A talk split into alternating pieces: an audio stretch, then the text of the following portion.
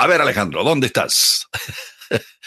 Aquí estoy. Buenos Ah, días. Eh, buenos días, don Samuel. Buenos buenos días, Milagros Meléndez. La cámara mía eh, ya mismo la, la prendo. Disculpen que la tengo que cargar. Se me olvidó ponerla a cargar. Disculpen. Ouch. All right, vamos a comenzar. Ya está casi en 47%. Una vez cruce 50, pues me funciona. Eh, vamos para encima, muchachos. ¿Cómo estaban? ¿Cómo amanecieron? Happy Friday. ¿Cómo la pasaron ayer? Eh, disculpen que estuve ausente. Miley, Miri. Sí, a sí, ver, sí, cuenta. yo la pasé bien trabajando. No pude salir a remar, pero, Oh, pero yo sí día salí sí. al parque ayer eh, por Ah, la bueno. tarde. Estaba, estaba, Ah, que Estaba sabroso. estaba sabroso, Yo, estaba lindo. yo salí a mi jardín a trabajar ahí, entonces dije, eh, y me fui a dar una Inclusive vueltita. por la mañana también hice un poquito de hiking. Ah, Eh, sí, lo estaba escuchando y hice un poquito de hiking. Ya, no, no, Qué buena onda. Oye, eh, bueno, primero quiero hacer un paréntesis para enviarle todo mi amor, mi cariño y todo lo que, mm, lo que pueda entregarle a, a mi querida Ana.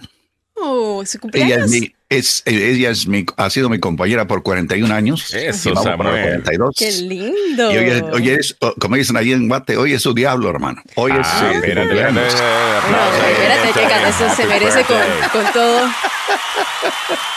¡Qué Así que, lindo! eh, son dos cosas. you. Esta es la primera, la más bella de todas. Y esa es la primera para mí. Y la segunda, A ver, que ojalá que se cumpla el acuerdo con los Redskins o los Commanders.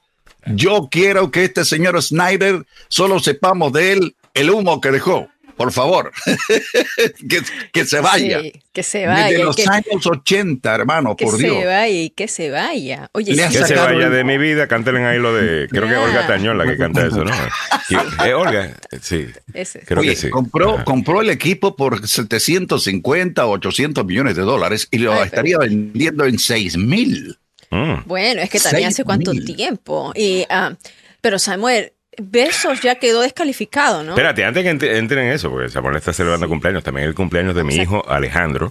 Está- sí, sí, que está cumpliendo 25 años en el día de hoy. 13, Ah, hoy día es 14. El 14 de abril, correcto. Eh, Ay, entonces él está cumpliendo 25 años en el día de hoy. Ya están grandes, pero bueno, al, al final del día, eh, importante ce- celebrarlo y estaremos definitivamente que celebrando. Bueno, eh, con eso, ahora sí, cuéntame lo, lo de Dan Snyder. ¿Qué están diciendo? Bueno, primero eh, fue catalogado ayer como eh, por un, un periodista de Canal 4 de NBC Washington como el más horrible de los propietarios de los equipos de El la más NFL. odiado.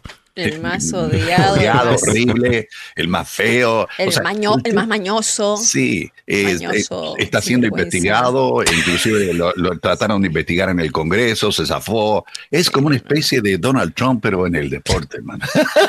Oye, es que O sea, un, un líder tóxico. Eh, Son las réplicas. Ok. Ya. Oye, dice Edwin López, Samuel, si ella lo está obligando a decir eso, levante una ceja. Eh, déjenos saber, ¿ok? levante una ceja. Eh, si ella lo está obligando a decir eso. No, No, no, no, no. No, no, un Sa- chistecito. Samuel siempre tiene la última palabra. Él tiene la última palabra en su casa. Dice Miguel Ángel Sosa, ayer fue cumpleaños de mi hermana Esther y no me Ya. digan cuñado porque tiene tres hijos y una nieta. Ahí está, ¿viste? Con el Órale, disclaimer y todo como debe ser. Órale. Eh, me gusta. Saludos para Miguel Ángel Sosa, eh, que dice feliz cumpleaños a su esposa, oh, a la esposa de Samuel. Se, se- se me casó Miguel Ángel Sosa. Eh, no, ¿qué? Espérate, ¿qué está pasando? Eh, aquí- Solamente estuve fuera un día. eh, Sí, what the hell, ya, ya Miguel Ángel está casado. ¿Qué, está pasando?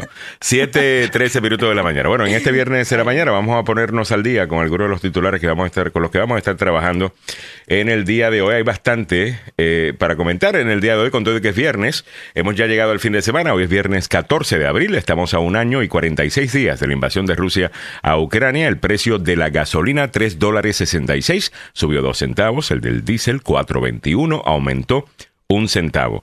En primera plana, arrestan a un joven de 21 años como sospechoso de la filtración de los documentos secretos del Pentágono. ¿Quién es este muchacho? ¿Por qué quizás hizo, hizo esto? Algunas teorías. Lo estaremos comentando. La legislatura de Florida aprueba legislación que prohíbe el aborto después de la sexta semana. ¿Ok? Después de seis semanas. DeSantis lo, lo, firma. Fort Lauderdale recibió 25 pulgadas de lluvia en tormenta sin precedente. No sé si han visto las imágenes de esto, lo vamos a mostrar. Sí, Absolutamente impresionante. Biden anuncia que ampliará el acceso a Medicaid y Obamacare a beneficiarios de DACA. Positivo. Y Trump regresa a Nueva York para declarar en la demanda civil de 250 millones de dólares del fiscal general. Además, la pelea por restringir o no las píldoras abortivas en camino a la Corte Suprema. Y la misma, el Supremo, permite acuerdo legal para cancelar 6 mil millones de dólares en préstamos estudiantiles. Tim Scott, único senador republicano de raza negra, se prepara para lanzar candidatura por la presidencia. Lo hace con un video que arremete contra movimiento extremo de la izquierda radical racialista y les canta algunas verdades. Eh, no sé si puede ganar o no, no sé si está corriendo para eventualmente llegar a vicepresidente, eh, pero le canta algunas verdades a la, a, la izquierda que, que, le dice a los negros, no puedes votar a menos que sea demócrata, porque si no... Ya. Eh, está, bueno el video. Óigame, Sheriff de Florida pide a los padres que tomen responsabilidad sobre sus hijos. Lo dice tras el arresto por homicidio de tres menores. Vamos a comentarte y Millie tiene más detalles sobre el juicio de la madre culto, el juicio de Lori Vallow. ¿Quiénes son los actores clave en este caso de asesinato? Absolutamente horrible. Ah, Netflix. Vamos para encima, lo vamos a estar comentando. Eh, ok, muchachos, comencemos con el muchacho este que arrestaron de 21 años, que estaba básicamente robando secretos, publicándolos. ¿Quién es y por qué razón hizo esto? Samuel, voy contigo. Bueno, este señor, este señor que para mí es un chamaco irresponsable, mm. eh, se llama Jack Teixeira, ¿ok? El FBI lo detuvo ayer, levantaron una, eh, bueno, rodearon la casa, hicieron como que estaba el, sitio lleno de, gente armada, ¿no? El, chamaco es 21 años, flaquito, eh, el fiscal general dijo que arrestaron a Jack Teixeira en relación con la investigación sobre la extracción y retención y transmisión no autorizada de información clasificada. Y aquí entra también el Pentágono. Mm. También hubo una declaración por el em, portavoz del Pentágono, el general de brigada Pat Ryder, que eh, remitió las preguntas sobre la investigación al Departamento de Justicia. Aquí están jugando como eh, manolete, pasándose de un lado para otro, sin verdaderamente decir, sí, me metió más la pata, hermano. Este chamaco no deberíamos haberle dado tanta capacidad para que eh, tuviera en sus manos eh, documentos secretos. Algunos detalles filtrados de los más sensibles están relacionados con las capacidades y deficiencias militares de Ucrania. También hay información sobre aliados de Estados Unidos, incluyendo Corea del Sur, Turquía e Israel. El, presidente Biden dijo que no era tanto, pero ayer hubo verdaderamente eh, un escándalo a nivel nacional y me imagino que más allá de la frontera de este país, Alejandro mm. también están hablando de la irresponsabilidad de entregarle eh, este tipo de material a un chamaco de 21 años. No importa que hayas pasado por el filtro, que tenga, eh, mm. que te digo, eh, papeles para poder ingresar a lugares secretos, me, parece, me, parece raro que tuviera acceso a, todo eso. ¿Eso, does that make sense, no? Eh, ¿O esa es la historia que nos están contando? O sea, no estoy cuestionando todo, pero algunas veces digo, espérate, esto no tiene ningún sentido. Que un muchacho de 21 años tuviera acceso a, eso. Sí, demasiada información. Bueno, él era eh, un aviador, ¿no? De primera clase asignado a una unidad de inteligencia mm. de la Fuerza Aérea. Entonces, según publicaciones de Facebook, uh, Terala de Inteligencia eh, con sede en la base de la Guardia Nacional Aérea de Otis, en Massachusetts. Entonces, la especialidad de él en la Guardia Nacional era un especialista en sistemas de transporte cibernético. O sea, esencialmente lo que él hacía era eh, tecnología de la información, ¿no? Responsable de las redes de comunicaciones militares, ahí está incluido el cableado y los centros. O sea, en ese cargo Teixeira habría tenido un mayor nivel de autorización de seguridad porque también se le habría encomendado la responsabilidad de acceder y garantizar la protección de la red. Imagínate, todo, todo ese acceso para este chico de 20, 21 años, eh, es como para reevaluarlo en este momento, ¿no? Y eso es lo que ayer nosotros decíamos. O sea, hay que, e, eso se tiene que pasar a revisión. Sí, porque tendría tanto acceso. Y la, y la otra cosa es, bueno, ya sabemos más o menos algunas de las cosas que este muchacho quería. Era parte de un grupo eh, que él había creado eh, en Internet, en donde aparentemente son fanáticos de las armas y otros temas que usualmente están ligados con la extrema derecha eh, del país. Entonces, en ese lado, hay cierto... La, gente está mayormente apoyando a, esa Rusia, no a Ucrania, en la extrema derecha de este país. O sea, ok. Cierto. Entonces, vemos que esto beneficia a Rusia, no a Ucrania. Entonces lo que ha hecho este muchacho es súper serio. ¿Me entiendes? Ahora, espero que investiguen también si alguien le estaba pagando, si fue que, you know, lograron los rusos eh, voltearlo. Eh, ¿tú me entiendes? Eso también lo quiero saber. Eh, me, entiendes? Para ver si es por ahí que va la cosa, porque esto es súper serio. Porque no es como que si fuera tan inocente de alguien que quiere lucirse y decir, mira, yo puedo dar esta información, yo tengo esa capacidad. O sea, puede ser que sea el ego, ¿no? De él, o puede ser que simplemente eh, hay una, un interés ahí político, ideológico más fuerte eh, que pone en peligro, se está poniendo en peligro a la nación.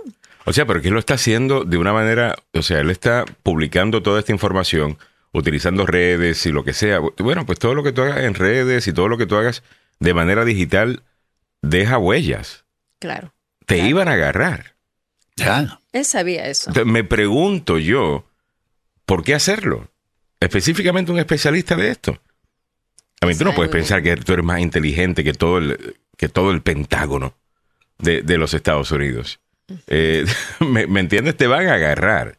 Entonces me, pregunto, yo si es que lo voltearon o algo. Eh, Samuel, ¿cuál es tu teoría? Yo tengo la teoría de que este chamaco estaba jugando como si fuera un adolescente. Mm. Eh, esa es la, teoría que yo tengo. Eh, no es un tipo maduro. Mm. Yo pensé Con una responsabilidad muy grande entre sus manos y que se estaba, le estaba diciendo a los amigos, mm. ¡Hey! Yo puedo hacerlo, hermano. Yo soy el mero mero aquí. Ah.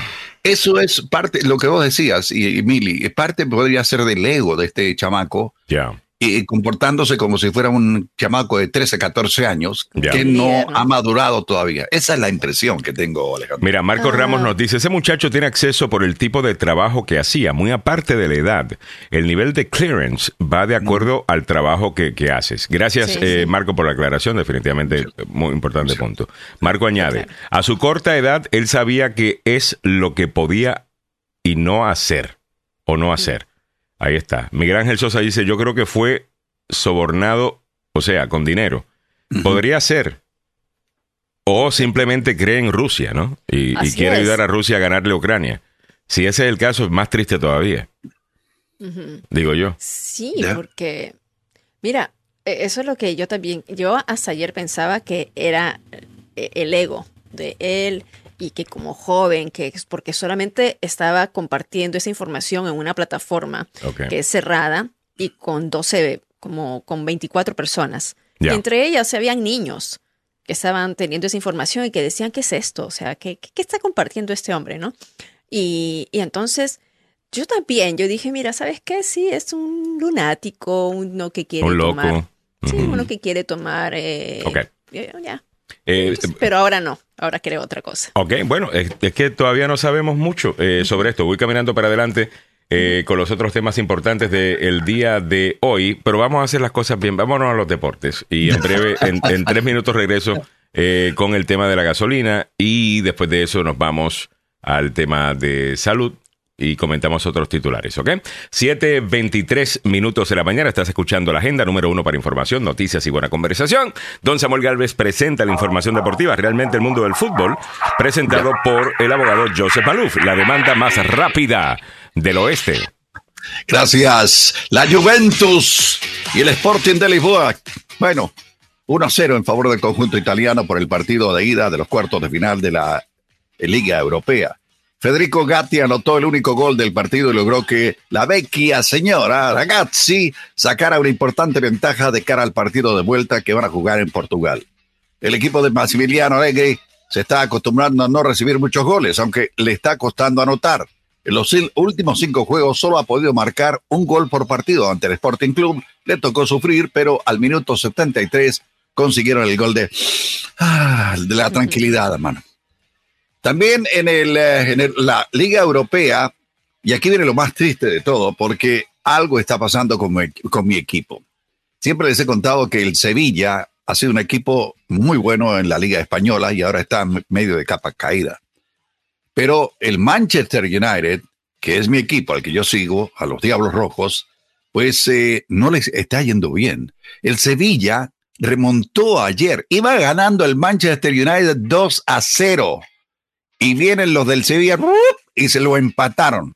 El conjunto inglés se adelantó con los goles de eh, Marcel Savicer, pero cerca de la final, en eh, la puerta, Tyrell Malasia a los 84 y Harry Maguire dieron un empate que permite al Sevilla salir con la con vida de Old Trafford.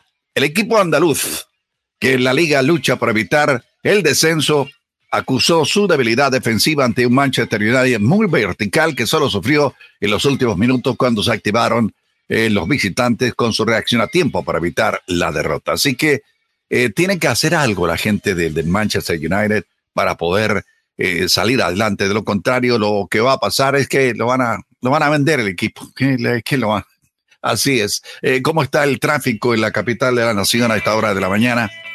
Eh, le cuento, damas y caballeros, hay algunas dificultades a esta hora en eh, el Belway capitalino.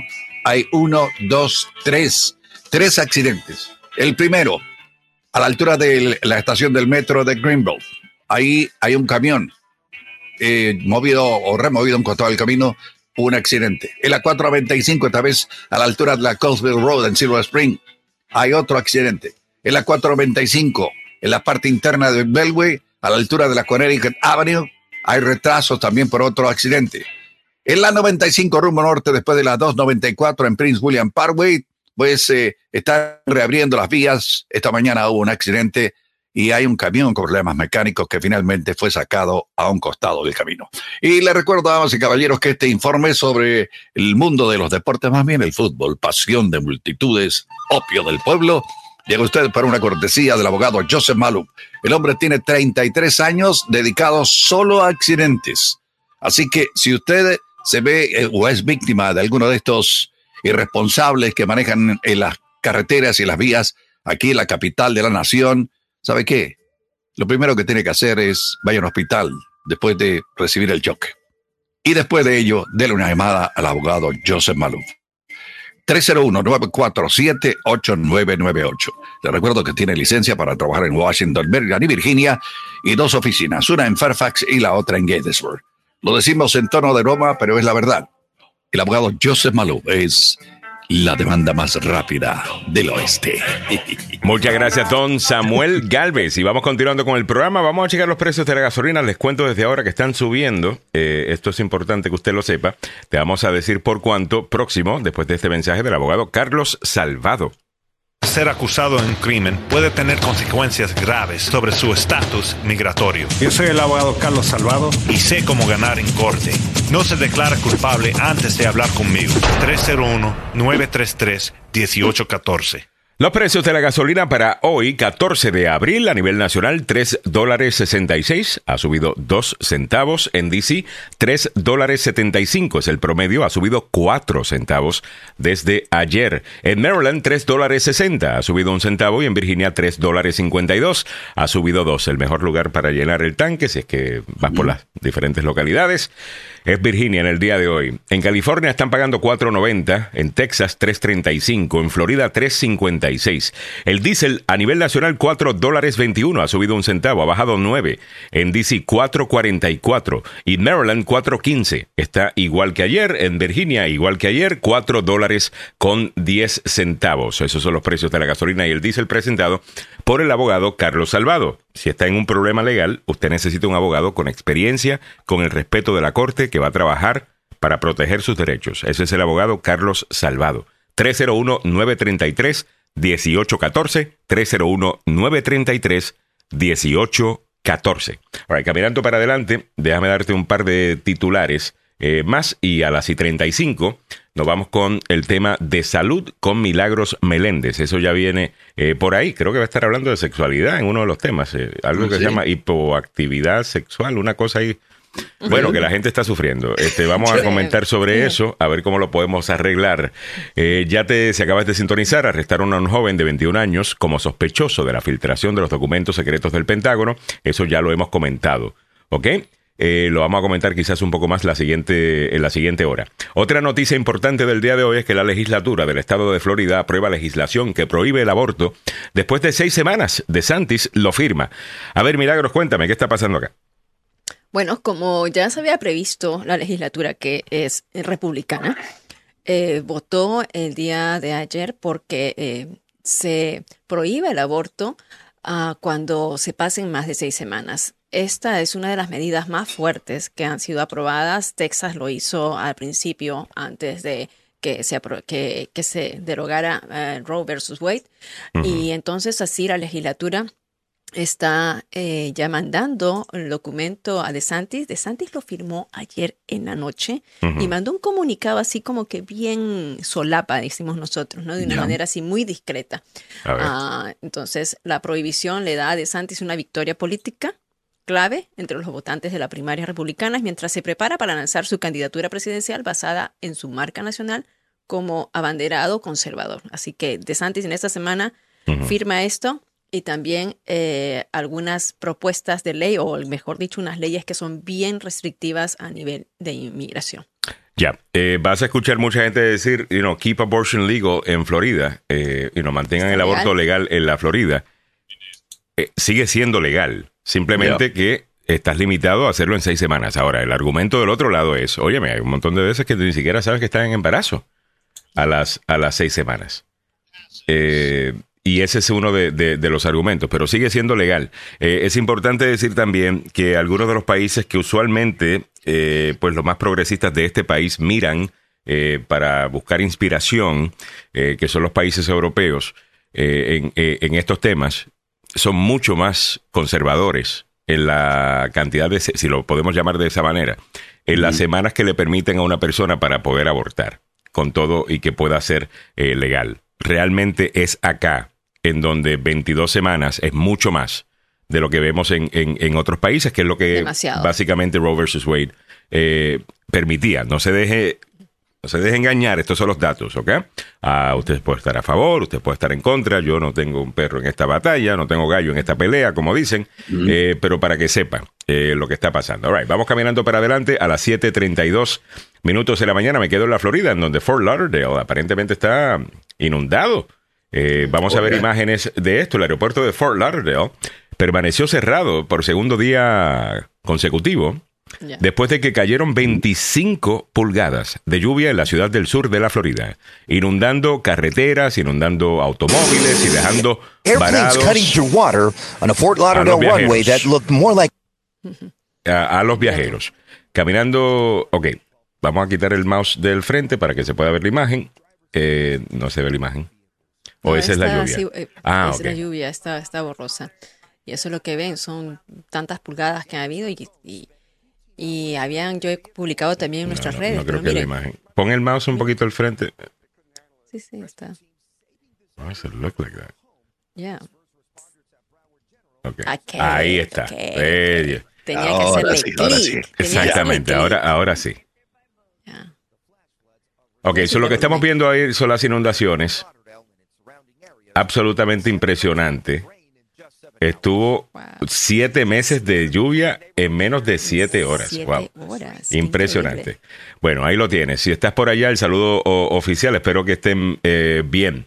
Óigame, tengo tiempo para un titular más. Eh, Biden anuncia que ampliará el acceso a Medicaid y Obamacare a beneficiarios de DACA. El presidente de los Estados Unidos, Joe Biden, anunció que su gobierno ampliará el acceso de, a Medicaid y Obamacare para beneficiarios de DACA. El Departamento de Salud y Servicios Humanos propone que, en breve, una regla que modifica la definición de presencia legal a efectos de la cobertura de Medicaid y la ley de cuidado de salud bajo precio para incluir a los beneficiarios de DACA. Me parece que está bien, o sea, los de DACA están legalmente aquí.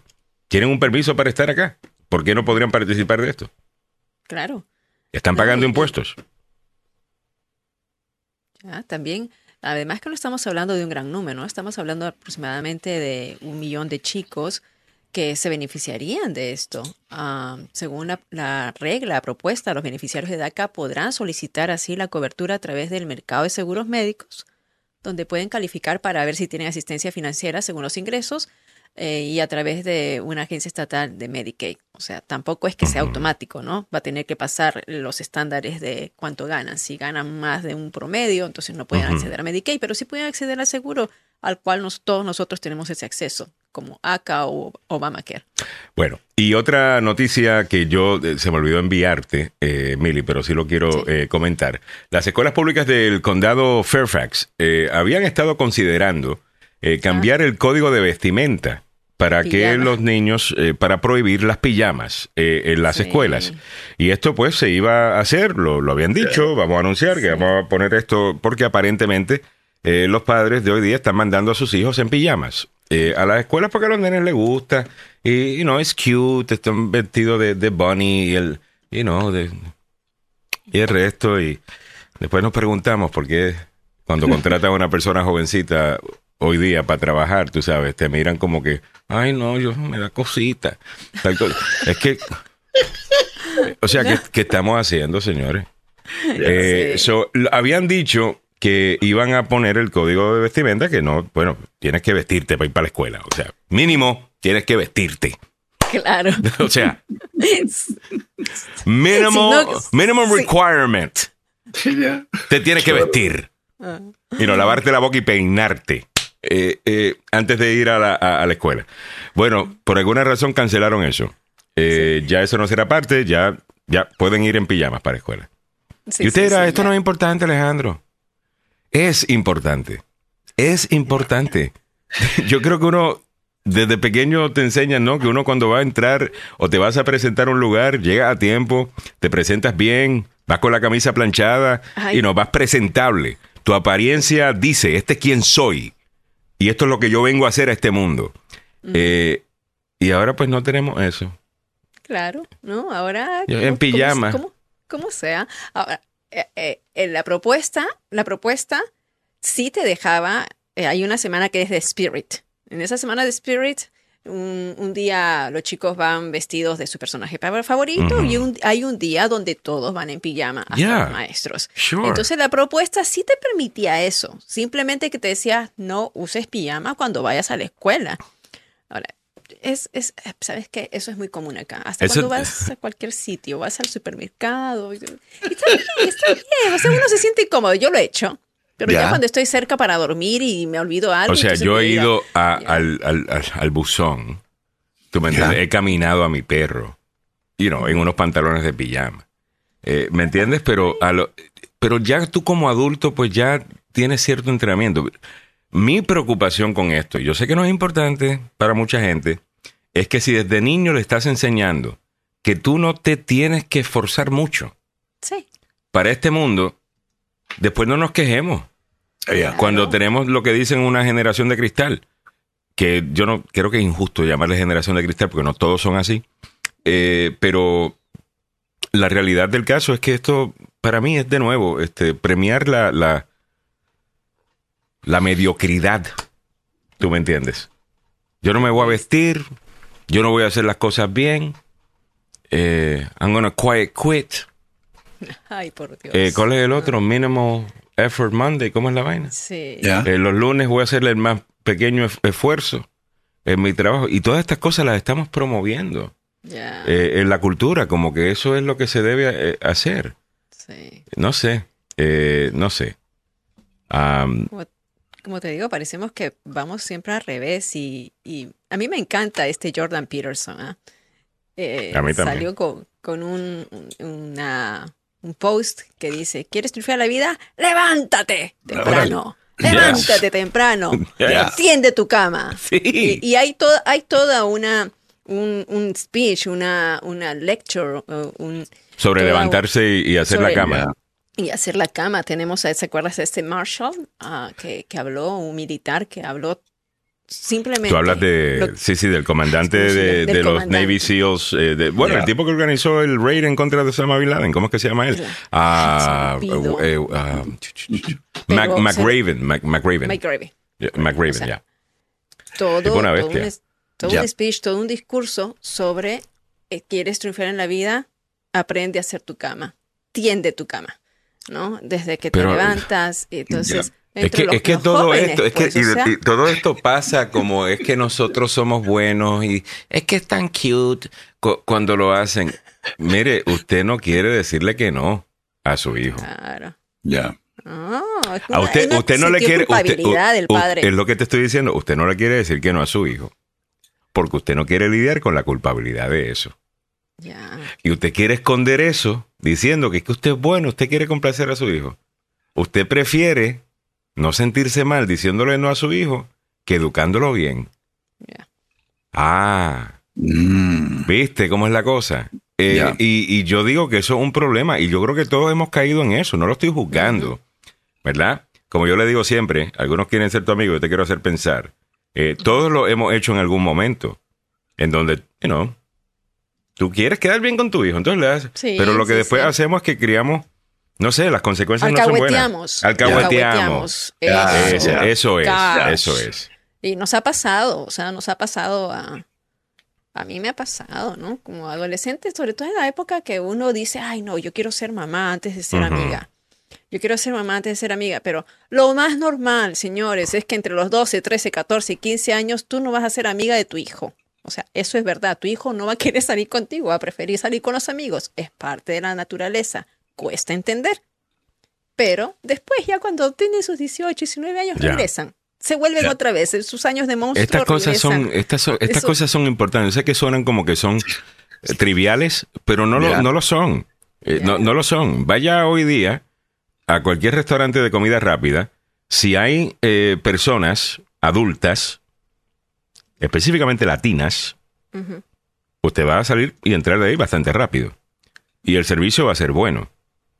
Si le toca un lugar que solamente está contra- contratando muchachitos de high school, mire, prepárase, eh, mire, prepárase. eh, eh, Pero una demora. no solamente la demora, la cara de. Así. y usted, y usted, ¿por qué me Así, está así está, espera, espera, está. Ah, Ya. ah, ajá. Así, así. Co- Entonces tú miras y tú, tú dices, hi, Hi, how you doing? Y te miran así como que. Ajá, así, como así, ¿Y mira. tú por qué me estás saludando? Like, what? Ajá. Like, Yeah. what, what are you talking about? ¿Tú me Entonces cuando quieres pagar, y luego cuando quieres pagar por teléfono, ¿no? Entonces yo pago por teléfono y a veces como cuando tenía la mascarilla, que mi, fe- mi Ajá. cara no, entonces había que poner el código de seis números, tú- todos los seis números tenía que poner y se quedaban así como mirándome. Ah, un ratito le decía, así mirándome como diciendo esta mujer, ¿no? porque No, yo tenía es, la- es impresionante eh, lo, lo- lo que está sucediendo. Y tú dices, bueno, Alejandro, siempre ha sido así. No, perdóname, no siempre ha sido así. no, Eh, eh, hay- no, no siempre ha sido así. La, la gente tomaba orgullo en, en- en su trabajo. Mi Sí. primer trabajo, y yo no estaba solo, yo, otros, yo tenía 15 años y mis otros compañeros tenían más o menos esa edad, 15, 16 años, eh, trabajando en un subway. Y nosotros teníamos competíamos quién estaba haciendo los sándwiches más rápidos, cuántos sándwiches al mismo tiempo podía hacer. Mira, atendí tres clientes al mismo tiempo, los tres sándwiches, ahí, ¿qué tú quieres? Pa, pa, pa, pa, pa, pa. O sea, era una, era una cosa de, de, de orgullo personal. O sea, Claro, pero como hemos dicho, no, nada debe ser juzgado. Todos somos buenos. Nada es malo. Todo el mundo recibe un premio. Eh, eh, Pues esto es lo que hemos creado. Y yo le pregunto a usted, ¿con esto es que usted quiere hacer una sociedad? ¿Esta va a ser la gente que va a pagar los taxes en el futuro? Para tener todos esos programas que, que- que- que alguna gente ¿Qué- de la izquierda te- quieres, que quieren, quieren tener. ¿Con esa gente? Óyeme. De la, Óyeme, ¿De cómo tenemos es que volver este, a la eh, ética de trabajo. la salida silenciosa, que solamente trabajo mis las horas que me dicen y si estoy, no quiero regresar a trabajar a la oficina porque me quedo en mi casa y le robo horas. A, a diferencia de nosotros, mira, a mí me da una, una gracia porque uno que trabaja en casa, Alejandro, tú y yo que trabajamos en casa, yo trabajo las 24 horas, o sea, la verdad right. tengo que... ya, bueno, ah, quitémosle 5 horas de dormidas. Entonces, Pero entonces hay chicos que no. Yo lo veo en mi casa misma, o sea, te- mi hija trabaja un montón. Es impresionante eh, lo que estamos viendo, pero no es culpa pero- de ellos, es lo que quiero decir. O sea que cu- cualquiera diría, ay, no ataquen a la nueva generación. No es a la nueva generación que estamos atacando, es a ti que los criaste. Nosotros. Nosotros que los criamos a quien estamos atacando, no es culpa de ellos. Son Ellos- malcriados porque son. Son mal- exa- nosotros. exactamente. Somos mal nosotros criados. los responsables, no ellos. Pero alguien tiene que hablar de, de- de estas cosas. Y está sucediendo, eh, señores, está sucediendo. Lo vemos en muchas cosas. Eh, gente que... Ah, bueno, hay algo positivo sucediendo. Para las personas de mi edad, yo tengo 44 años, eh, Miri tiene... you know, está en sus 50, Samuel... 53. 70. ¿Tú tienes 44? Yo tengo 44. El año, este año cumplo 45. Eh, Ya. pues las personas de, de nuestra edad ¿Mm? están gozando en este momento de un bajo nivel de desempleo. Las compañías están buscando contratar gente de nuestra edad, Yeah, that's true. precisamente por esto. Y me parece muy bien. Me parece excelente. ¿Ok? Eh, ahí está. Ok, me dicen por acá.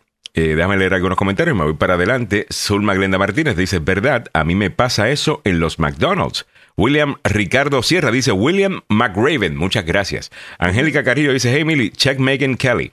William Ricardo Sierra dice, es el nombre del oficial que hizo el discurso sobre el cual Milagros acaba de comentar. William McRaven. Eh, nos dice por, eh, por acá también, eh, Pepe Villalobos.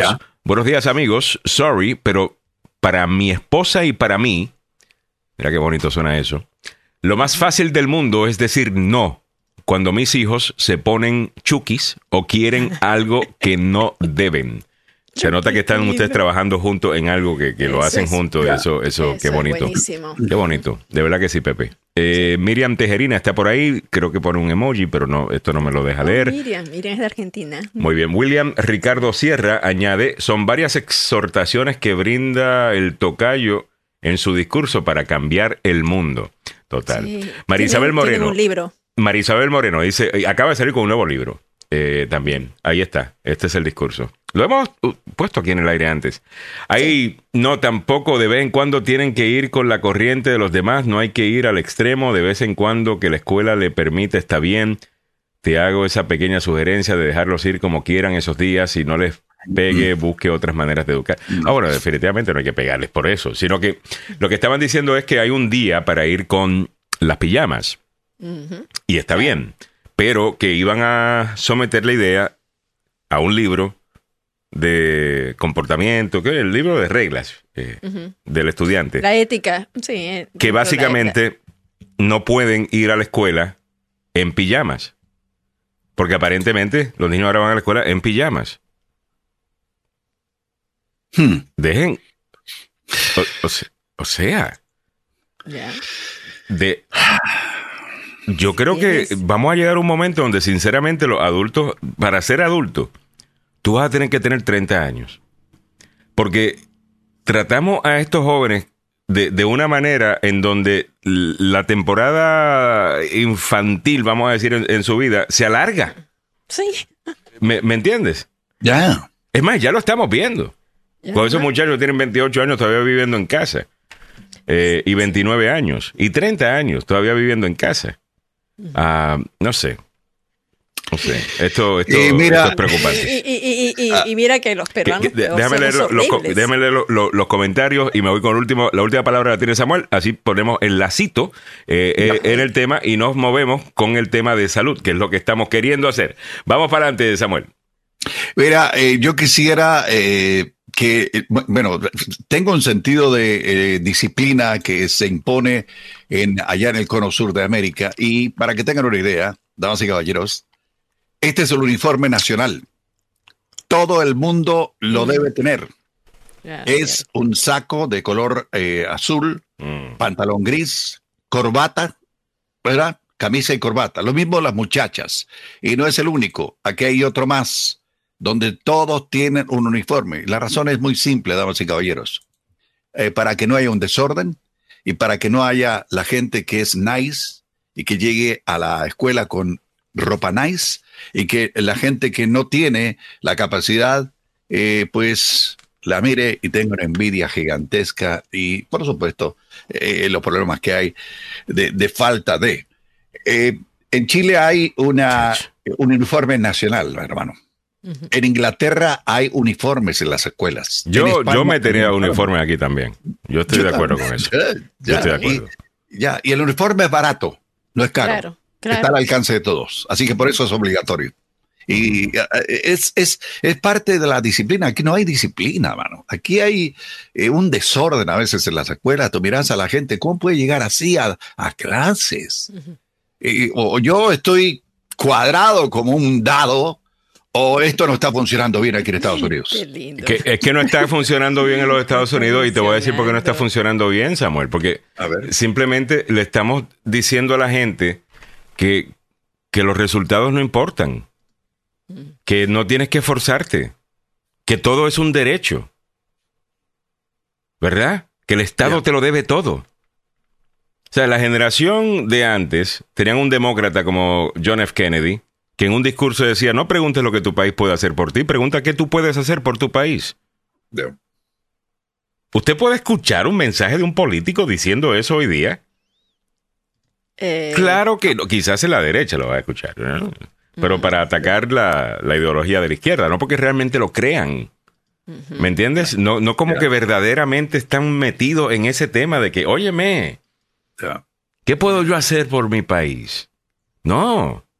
Vivimos con un montón de gente que está con la vaina de, you know, víctima, victimario, eh, Ya. opresor, oprimido, am, y ese es su punto de vista para absolutamente todo. Y le quitan la responsabilidad personal a todo el mundo. Es más, eh, cuando hablamos, y con esto, es que me voy a tener que ir porque si no me voy a quedar aquí. Sí, sí, sí, Eh, pero si hay una cosa, pero si hay una cosa que yo voy a decir. Hay una cosa, y no es por defender a, a la fe cristiana. No tiene que ver nada con eso. Yo no estoy queriendo defender a nadie. ¿Ok? Yo estoy simplemente viendo algo, viendo un, un patrón, y digo, oye, ¿por qué será? Y yo me pregunto, ¿por qué será que algunos de estos izquierdistas, you know, que quieren igualdad de resultados, pero no igualdad de esfuerzo eh, por parte del ciudadano, les molesta tanto la fe cristiana? Y cada vez que pueden, le meten su cantazo, y cada vez que pueden, y nos los tratan como si son unos bigots, son unos racistas, son unas cosas. Buscan el peor ejemplo del peor cristiano y te dicen, "Esa- así son todos. Y yo creo que yo sé qué es. Hay una cosa central de esa enseñanza y es la responsabilidad personal. Ya. Y, y la responsabilidad personal es. Es el.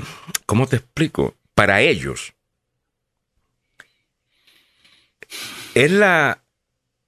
e- e- Es algo que ellos tienen que desaparecer de la sociedad para que su punto de vista funcione. Sin la responsabilidad personal, con, con la responsabilidad personal, su punto de vista no funciona. Porque tú le dices a una persona, oye, que no tengo esto, no tengo lo otro, ok, estás trabajando. O, ok, estás estudiando, Claro. te estás esforzando. Estás haciendo lo mismo que está haciendo ese que está haciendo las cosas bien. ¿Me entiendes? So, su, su argumento siempre se cae cuando tú añades eso. Entonces, el silver bullet, o sea, e- esa, esa bala que va a acabar con todo eso, you know, eh, con todos esos argumentos, es precisamente eh, la, la responsabilidad personal. Si ellos se pueden deshacer de eso, su argumento ahora funciona. ¿Me entiendes? Ese es su enemigo principal. Y yo creo que es por ahí que va la cosa. Y, y no se deje engañar. Hay un montón de gente, como lo he dicho en el pasado, que quieren hacerse los héroes. Oh, ellos se van a hacer los héroes. Y para hacerse los héroes necesitan un montón de víctimas. Y necesitan víctimas. Y perdóneme, si una persona necesita que usted sea pobre, que usted esté mal, que usted le haga falta las cosas, que usted está mal educado, que usted no tenga acceso, para ellos poder justificar su existencia, ¿por qué lo van a resolver? ¿Por qué lo van a resolver? ¿Usted cree que la industria farmacéutica quiere curar enfermedades? La industria farmacéutica. Sí, que te- te- todos los efectos secundarios de la medicina si te dan una y otra. parece No, ellos te dan suficiente para que no te mueras, ¿me entiendes? Pero te crea otras situaciones y muchas veces así son. Eh, algunas de estas ideas extremas de izquierda, no todas. Yo, yo no tengo un problema con un gobierno invirtiendo inteligentemente en algunas cosas, definitivamente. ¿Ok? Eh, yo no estoy en desacuerdo con algunas regulaciones, definitivamente. Eh, pero esta idea de que nadie es responsable de nada, everything is a right. Eh, todo es un derecho. Ahora hay gente en este país que no se quieren ir de una casa que no es de ellos. Una casa que estaba allí, se metieron en ella, está abandonada o lo que sea, se metieron en ella, ahora no se quieren salir de ahí. O vamos a decir, una señora se murió, ya no vive en la casa, y viene alguien y se mete ahí a vivir. Y vienen y, y te hacen un show para no irse. ¿Por qué? Porque le están diciendo, cancel rent. Cancelen la renta. La vivienda es un derecho. Sí. Eh, eh, están Dios, igual, eh, gánate eh, la vivienda, ya, o sea, eh, están igual gánate que en España. En. España ocurre un fenómeno similar, Alejandro, y a ellos les dicen los ocupas. Ajá. Los ocupas. Claro, sigue, los sí. ocupáis. Ya, lo- los ocupas. Llegan a una casa que está, que está vacía y que está por meses ahí sin nadie adentro y se meten y se apropian del, del lugar. Eh, eh, Y, de- y después los tiene que venir a sacar a la policía. Y después Eh, cuando sucede, te viene un reportero con una cámara a decirte, pobrecito, Pobrecitos. ¿por qué lo están votando de aquí? Pues yo no sé, yo no tengo de esto. yo tengo-". Mira, yo, mira, hay maneras de ayudar a esas personas. Yo creo que deberíamos poder ayudar a esas personas. Deben haber shelters, hay iglesias, hay organizaciones sin fines de lucro. Obviamente, yo no tengo ningún problema. Quien me conoce sabe. ¿Ok? Que Incluso si tengo algo, pues se lo doy. Pero una cosa es eso. Y ahora tú exigir que ahora la propiedad es tuya, no me. O, o sea. o sea, eh, eh, ya, ¿de qué estamos hablando? es- Entonces, es el otro día vi, te mandé, no sé si, si, si te dije el otro, te- te- creo que te lo mandé, Mili. Una doña que yo creo que el tipo fue demasiado agresivo con ella, guardia de seguridad, porque ella no, no, no veo que le golpea y él Ah, termina golpeándola. ahí, a- ahí- Ah, lo comentaron ayer. Eh, Eh, esa era una señora afroamericana que está en Ohio, en un Walmart de Ohio. Eh. Creo que es un Walmart. O quizás fue un Target. Target, fue era un un Target, Target. ok. Un Y Target. le dice al, al- Compró mil dólares en cosas. Dios mío. Y cuando va a pagar le dice, no, no, yo me merezco reparaciones. O sea, yo soy afroamericana y a mí me merecen que tú me pagues esto. Yo me merezco reparaciones. Dios. Y se pone a discutir tal cosa, eventualmente el guardia de seguridad, ella se pone agresiva aparentemente con él, lo sigue hasta la oficina, el guardia, según él, para defenderse, le mete un puño en la cara. Eh, tumban a la doña, a la doña se la llevan arrestada. Ahora, ¿usted escuchaba de gente haciendo estas cosas antes? No. Quizás sucedía, ¿me entiendes?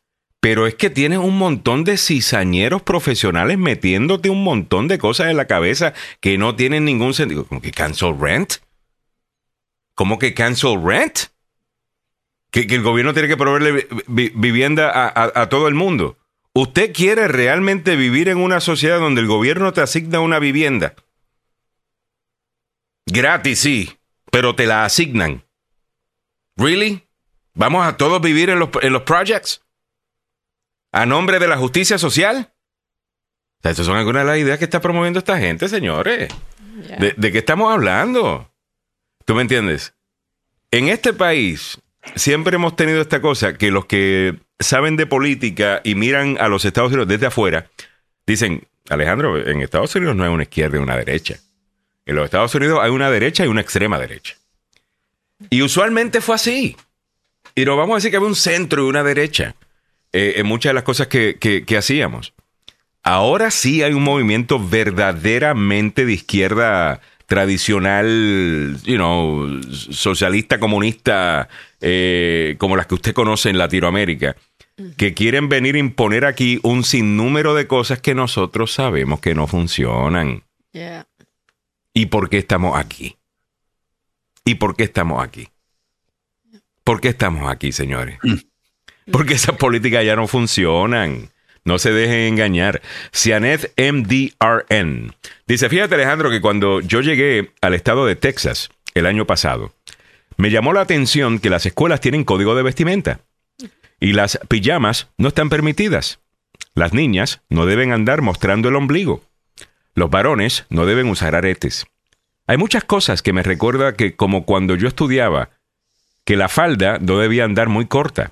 Y lo más seguro que hay muchos que dirán que cada quien se viste como quiera. Sianet MDRN se está dando cuenta de los beneficios de vivir en una sociedad un poquito más conservadora como la es la de Texas. La de Texas. Y no es que siempre se sintió así, sino que viendo los extremos a donde hemos llegado en algunas cosas, ahora eso se ve atractivo. Ya. Damos, sí, nosotros es que nos vamos de un extremo a otro. O sea, funcionamos, estamos unos años así, después regresamos y pensamos que es una nueva ley o pensamos que es algo nuevo. No, no, hace 10 años Mm. esa era la normativa. ¿no? Y mira, y mira cómo es la cosa. Whole Foods va a cerrar una tienda, ¿usted sabe dónde? En San Francisco. Porque no pueden, según ellos, mantener o garantizar la seguridad de sus empleados. Y cuando tú hablas de que San Francisco se ha convertido en un desastre, te dicen, ay Alejandro, ¿estás viendo qué? ¿Fox News o qué? Ya, de vez en cuando veo Fox News, también veo CNN, prendo MSNBC, yo los veo todos, sinceramente. No solamente, Fox News miente mucho, sin duda, ¿ok?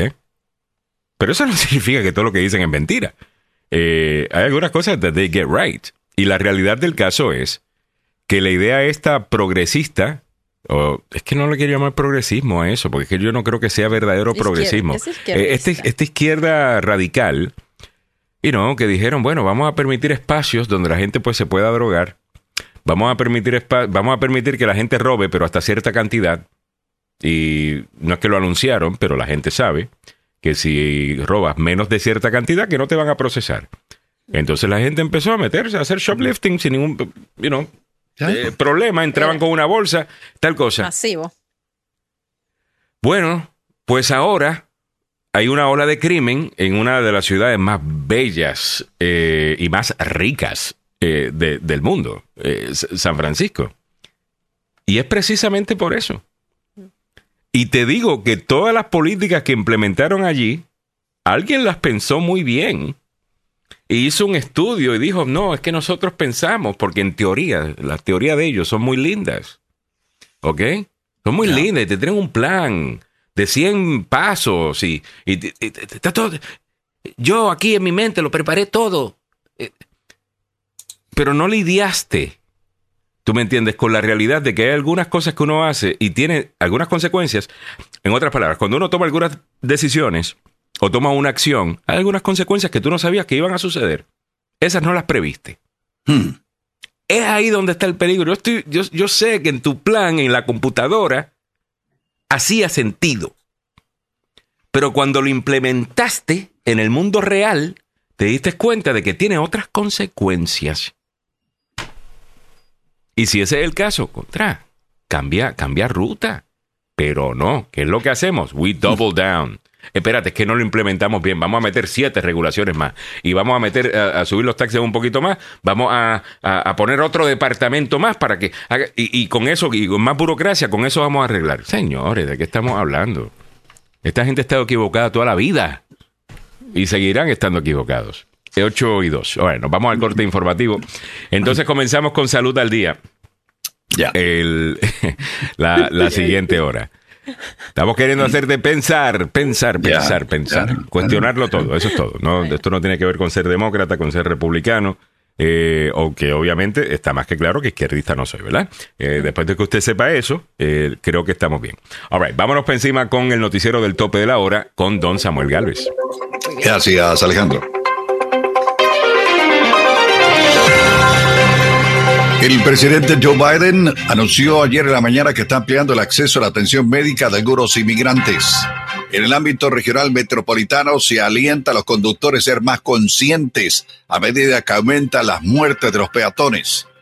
En nuestra América Latina, las autoridades judiciales en México acusaron al director del Instituto de Migración en México por la muerte de inmigrantes en un incendio. Muy buenos días, le saluda Samuel Galvez y aquí el detalle de la información. El presidente Biden anunció ayer que cientos de miles de inmigrantes traídos ilegalmente al país cuando eran niños podrían solicitar Medicaid y los intercambios de seguro médico de la Ley de Cuidado de Salud a bajo precio, el Obamacare. La acción permitirá a los participantes en el programa de acción diferida para los llegados en la infancia, DACA, acceder a programas de seguro médico financiados por el gobierno. Son estadounidenses en todos los sentidos, excepto en los papeles, dijo Biden en un video publicado en su página de Twitter. Necesitamos darle a los soñadores las oportunidades y el apoyo que se merecen. Es probable que la acción genere un rechazo significativo por parte de conservadores en los estados que se han mostrado reacios a expandir Medicaid y que critican la respuesta de la administración Biden a los inmigrantes que ingresan ilegalmente al país. Si bien el gobierno federal proporciona fondos y pautas para Medicaid, el programa es administrado por los estados.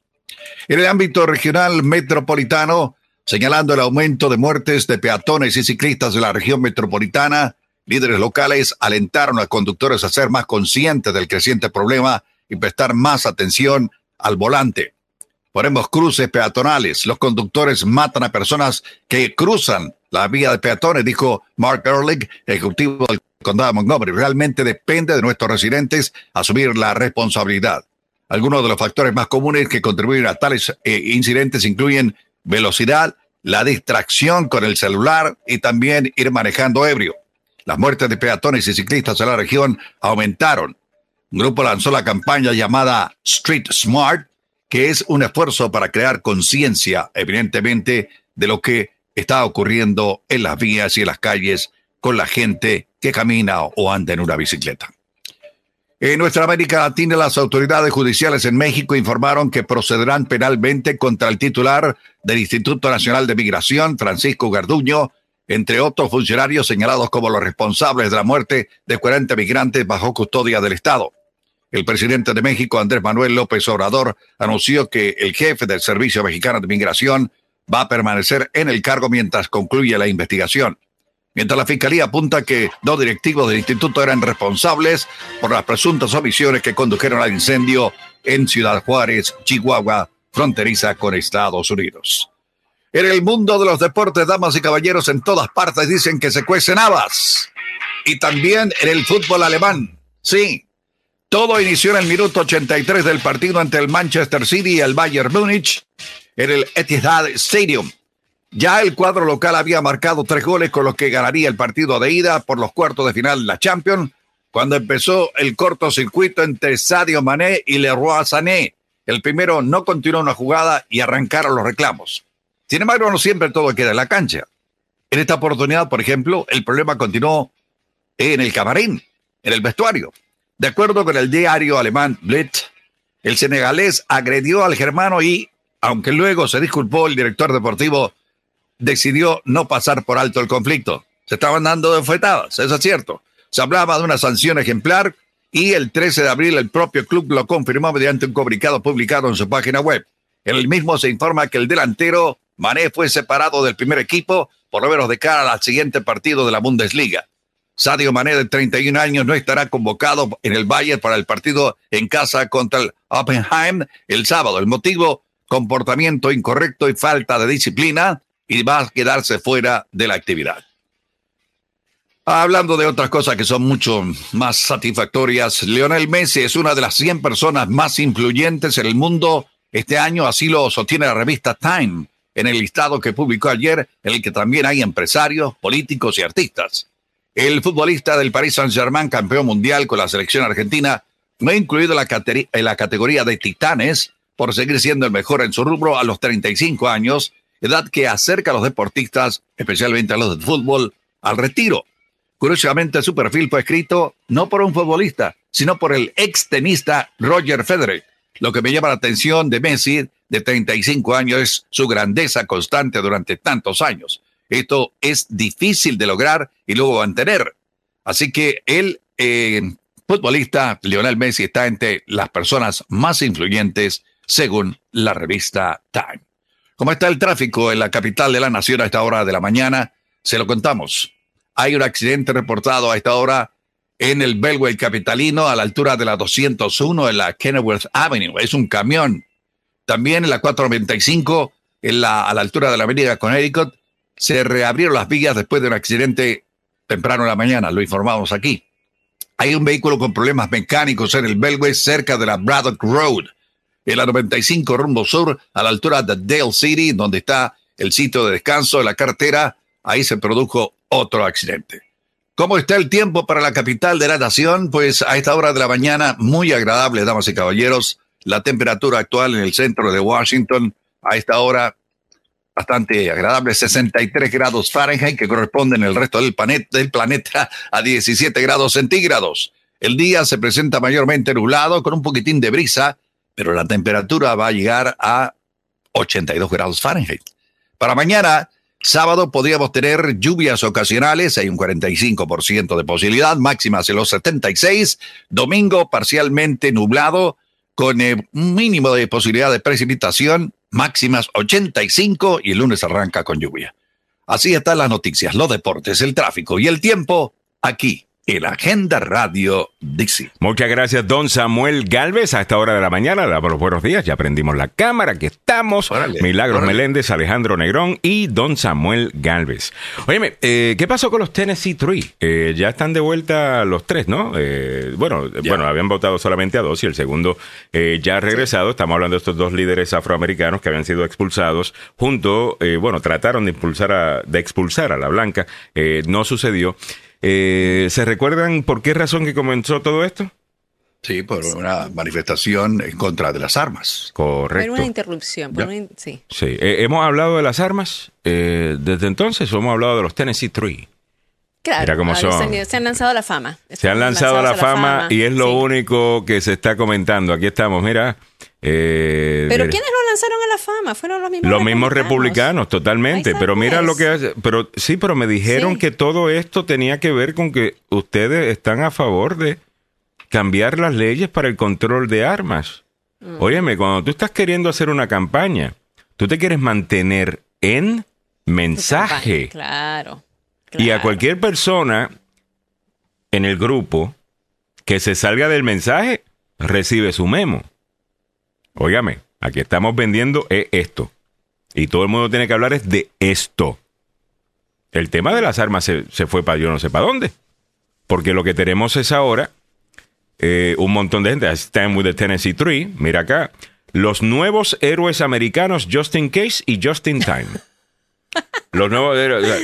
Ok. Ay, es que, Entonces yo tengo que yo tengo que juzgar los resultados de las cosas. Y el resultado que tengo acá es una gente que se ha hecho muy famosa.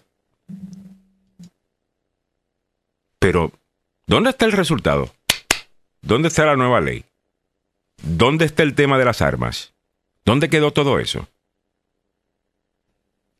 Estas son las preguntas que nos tenemos que hacer.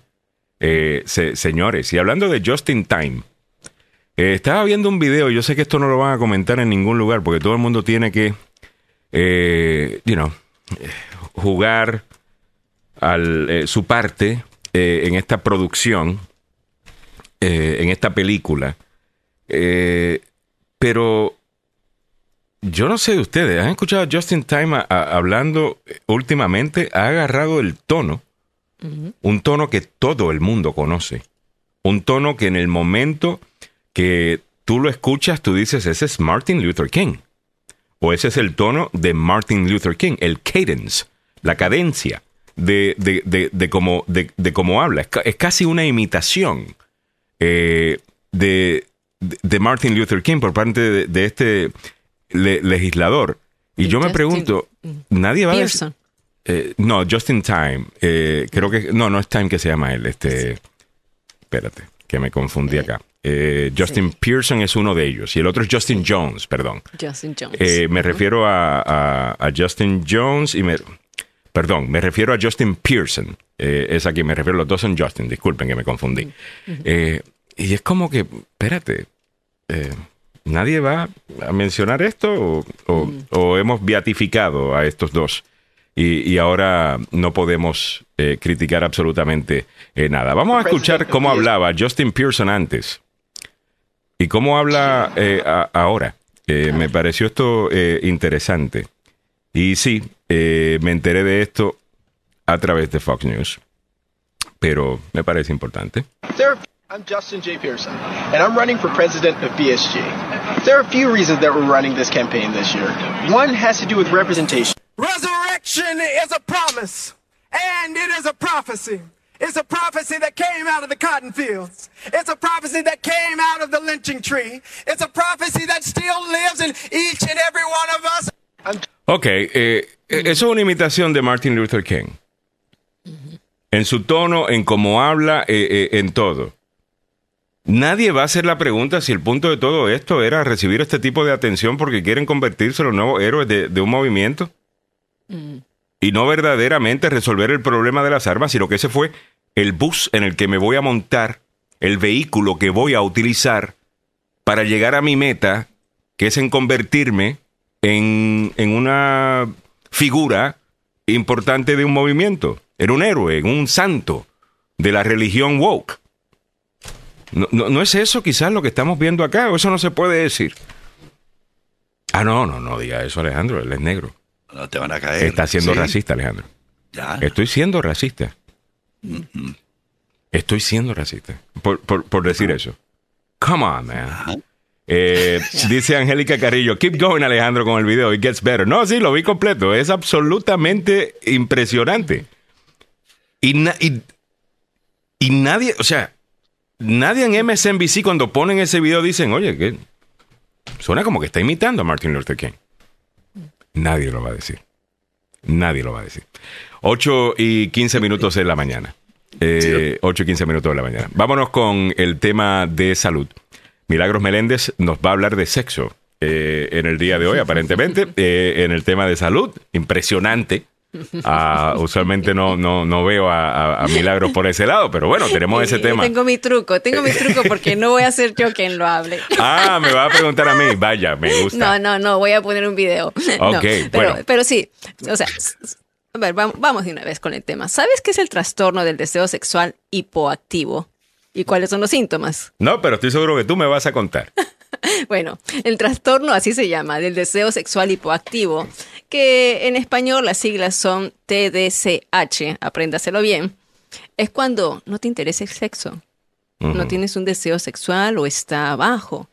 Y esto es- te preocupa. Entonces es uno de los problemas sexuales más comunes en las personas y sobre todo ahora, el otro día lo dije, más jóvenes están sufriendo de esto. Mm. El trastorno del deseo sexual hipoactivo es una condición que afecta al menos 10% de las mujeres y hasta el 8% de los hombres.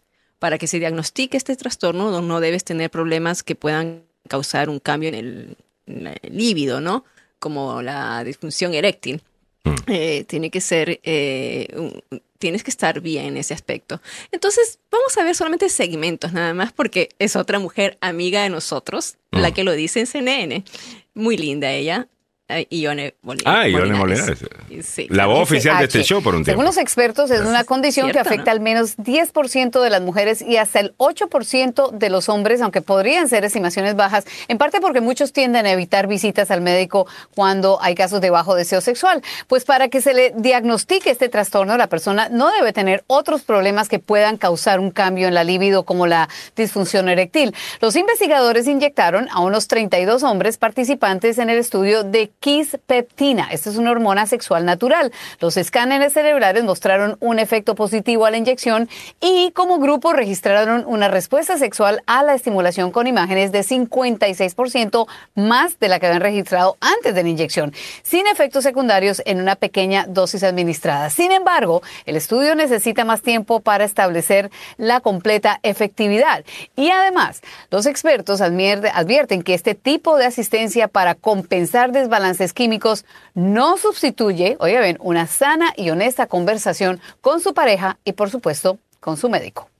Ok, so Ahí ahí está, estamos mira. viendo, ok, eh, so, o- ok, pero también estudiaron, y no tengo, te hago la pregunta, a lo mejor no tenemos la respuesta, Eh, también estudiaron lo que las personas, las actividades diarias de, de estas personas, me refiero, la razón que yo hago esa pregunta es porque sabemos también de que hay mucha gente que está adicta a la pornografía.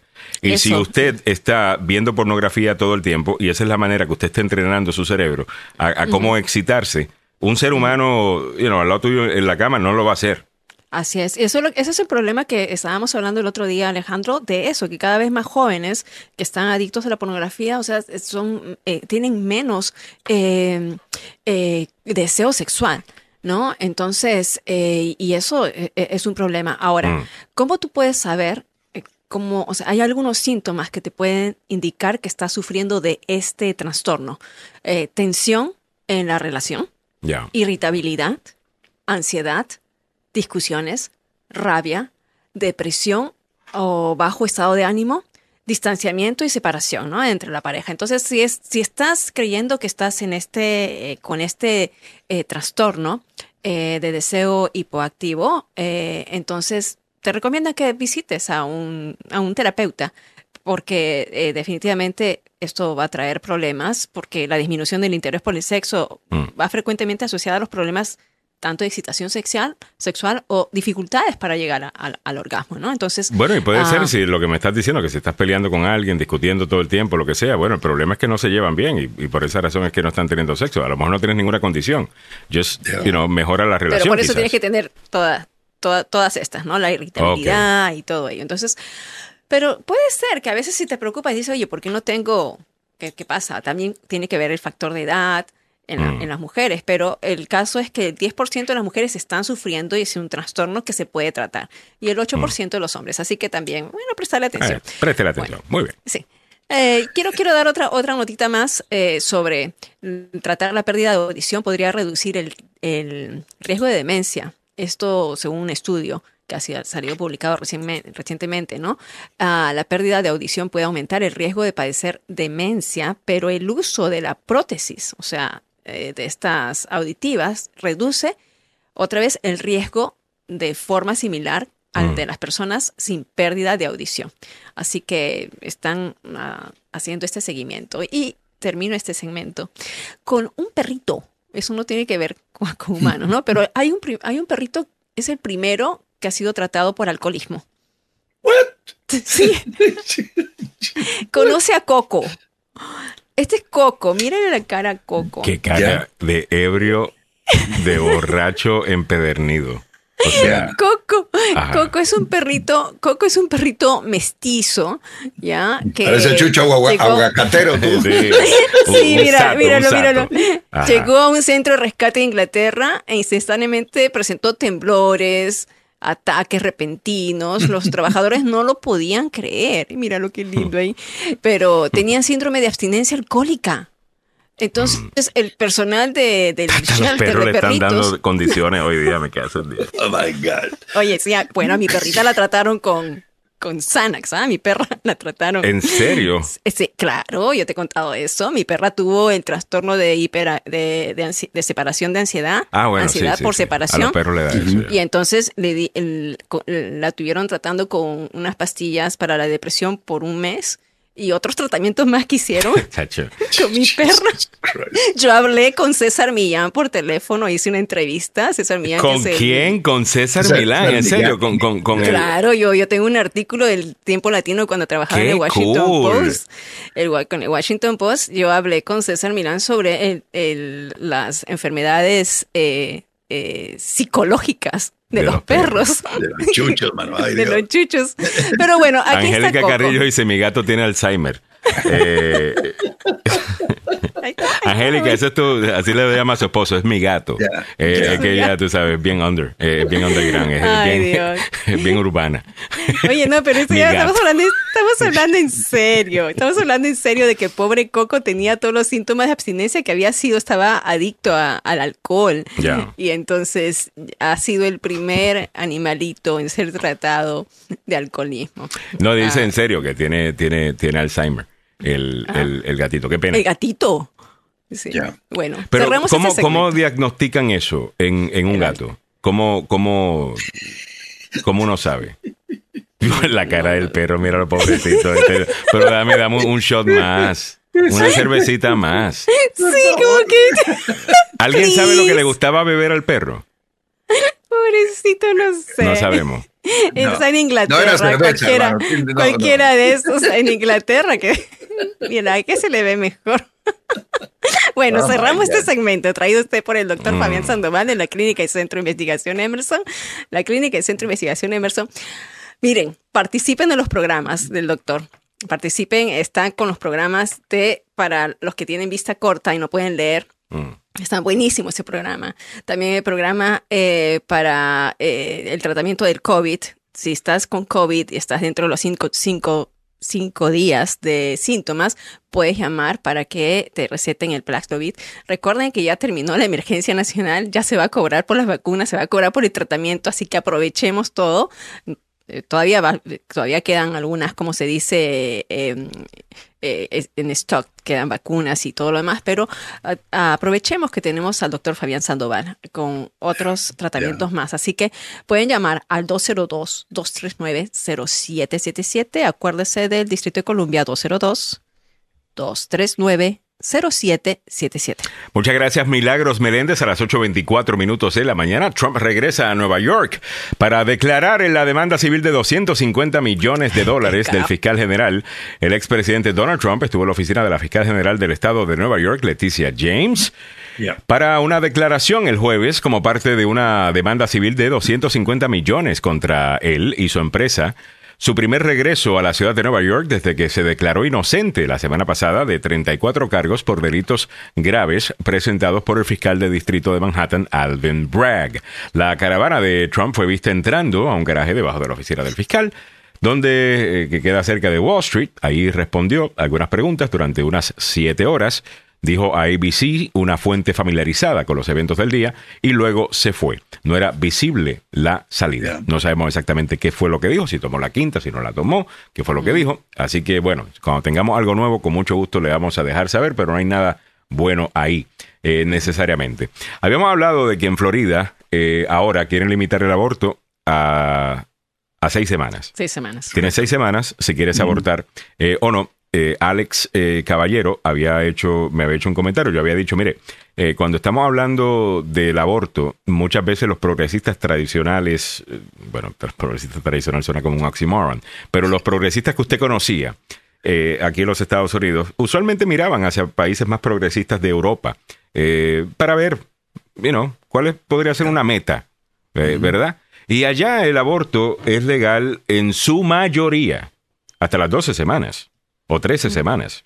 En el peor de los casos, o dependiendo de su punto de vista, ¿no? O, o el, o el más liberal, eh, creo que son 22 eh, semanas. Alex Caballero nos había dado el dato, lo estoy buscando por acá. Pero sí, la mayoría de ellos es a las 13 semanas eh, en, en donde paran. Ah, solamente le digo eso para que tenga algo de contexto, porque algunas, el aborto aquí antes se hablaba del tema como que, mira, debe ser legal, pero debe ser raro, debe ser algo que no necesariamente promovemos. Y aparentemente eso no es suficiente para algunos grupos que quieren o no. Aborto sin preguntas, sin, sin preguntas, sin excusas. Eh, son los rótulos que estamos viendo. Sin límites. Y sin límites. Yo creo que eso es una posición extrema, mucho más extrema eh, que el legalizar el aborto solo hasta la sexta semana. Con eso dicho, yo entiendo que esto va a ser problemático debido a que muchas mujeres todavía no saben ni siquiera que están en embarazo a la, a la sexta semana. Ahora, lo van a pasar en Florida. Básicamente, el gobernador Ron DeSantis había firmado una ley que permitía el aborto hasta la semana número 15. Ahora la legislatura de Florida se fue más conservadora aún y pide seis semanas. Él aparentemente la firmó. So, esto le ayuda a él, obviamente, ¿en dónde? En la primaria republicana, Claro. que es para donde él va. Y muchas de las cosas que él estará haciendo en los próximos meses será para tirarle carne roja a la base republicana, para ganar la primaria republicana. So, por ahí es que, desde mi punto de vista, donde va esto, eh, Samuel y Mili, no sé qué piensan ustedes, comienzo con Samuel. Yo estaba viendo el- la, la actuación que hubo ayer en Tallahassee, hermano. A ver. Y ahí es verdaderamente eh, muy pre- preocupante la cantidad de poder que tiene el Partido Republicano en el estado de la Florida. Mm, Y es obvio que mm, la impresión que tengo no es del todo buena eh, en este caso, a pesar de que yo soy un antiaborto. A mí no me gusta que la mujer eh, proceda de esta manera, a, a excepción de, ya lo saben, que eh, eh, violada, que, que el- el- tiene Incesto. problemas eh, de salud, la mujer, etcétera, etcétera. Eh, son cosas que uno piensa que son de sentido común. Pero cuando se juega a la política con esto, eh, no, no me siento muy tranquilo, hermano. Mm. La verdad, las cosas. No me siento del todo tranquilo. Y, y es preocupante. eh, es preocupante. Y la, la mujer allá afuera, especialmente la mujer que va a tener problemas, ya sea sociales, va, va a, te- va a tener problemas con su pareja. Hey, mira, eh, me quedé embarazada. Y, y el Mm. tipo dice, yo no, yo no quería que... eh, eh". No, entonces, ¿qué? Eh, ¿Qué van a hacer las mujeres en, lu- en lugares como este?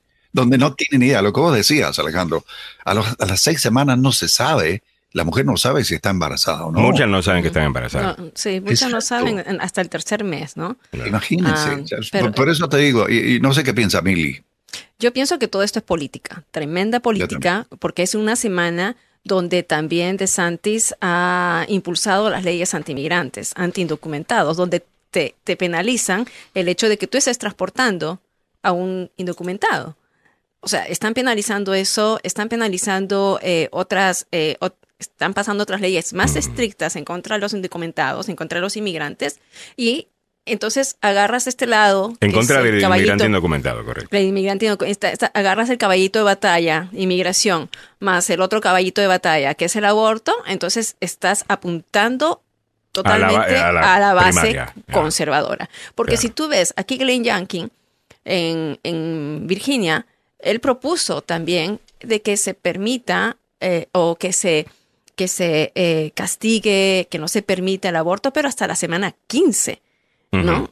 Entonces, ¿qué es lo que más o menos es lo más considerado? Pero aquí DeSantis, o, bueno, la asamblea se fue totalmente a la derecha. Ahora yo quería hacer un aporte también de esto, A ver. que todo este, este problema de la- del aborto.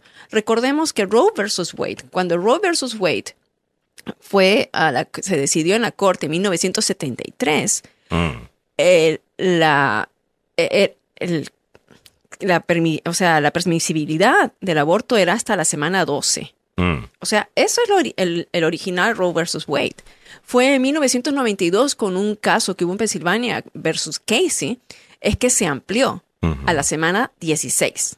Ujú. Y entonces, ya, perfecto. Y fue luego en Mississippi que se quiso ampliar a la semana 22. Ujú. Y cuando ya quieren ampliar a la semana 22 es que están los, los conservadores que llevaron el caso hasta la Corte Suprema.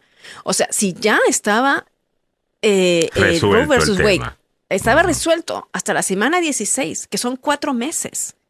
Entonces viene otro estado que aprueba una extensión hasta la semana 22, son cinco meses, cinco meses y medio. O sea, Muchas cinco gracias, meses y Mili. No, medio no, no, ya no, no, eso es un bebé. Muchas gracias, Mili, porque estamos hablando de que ese contexto no lo vas a escuchar en CNN, no lo vas a escuchar en, en MSNBC, no lo vas a escuchar.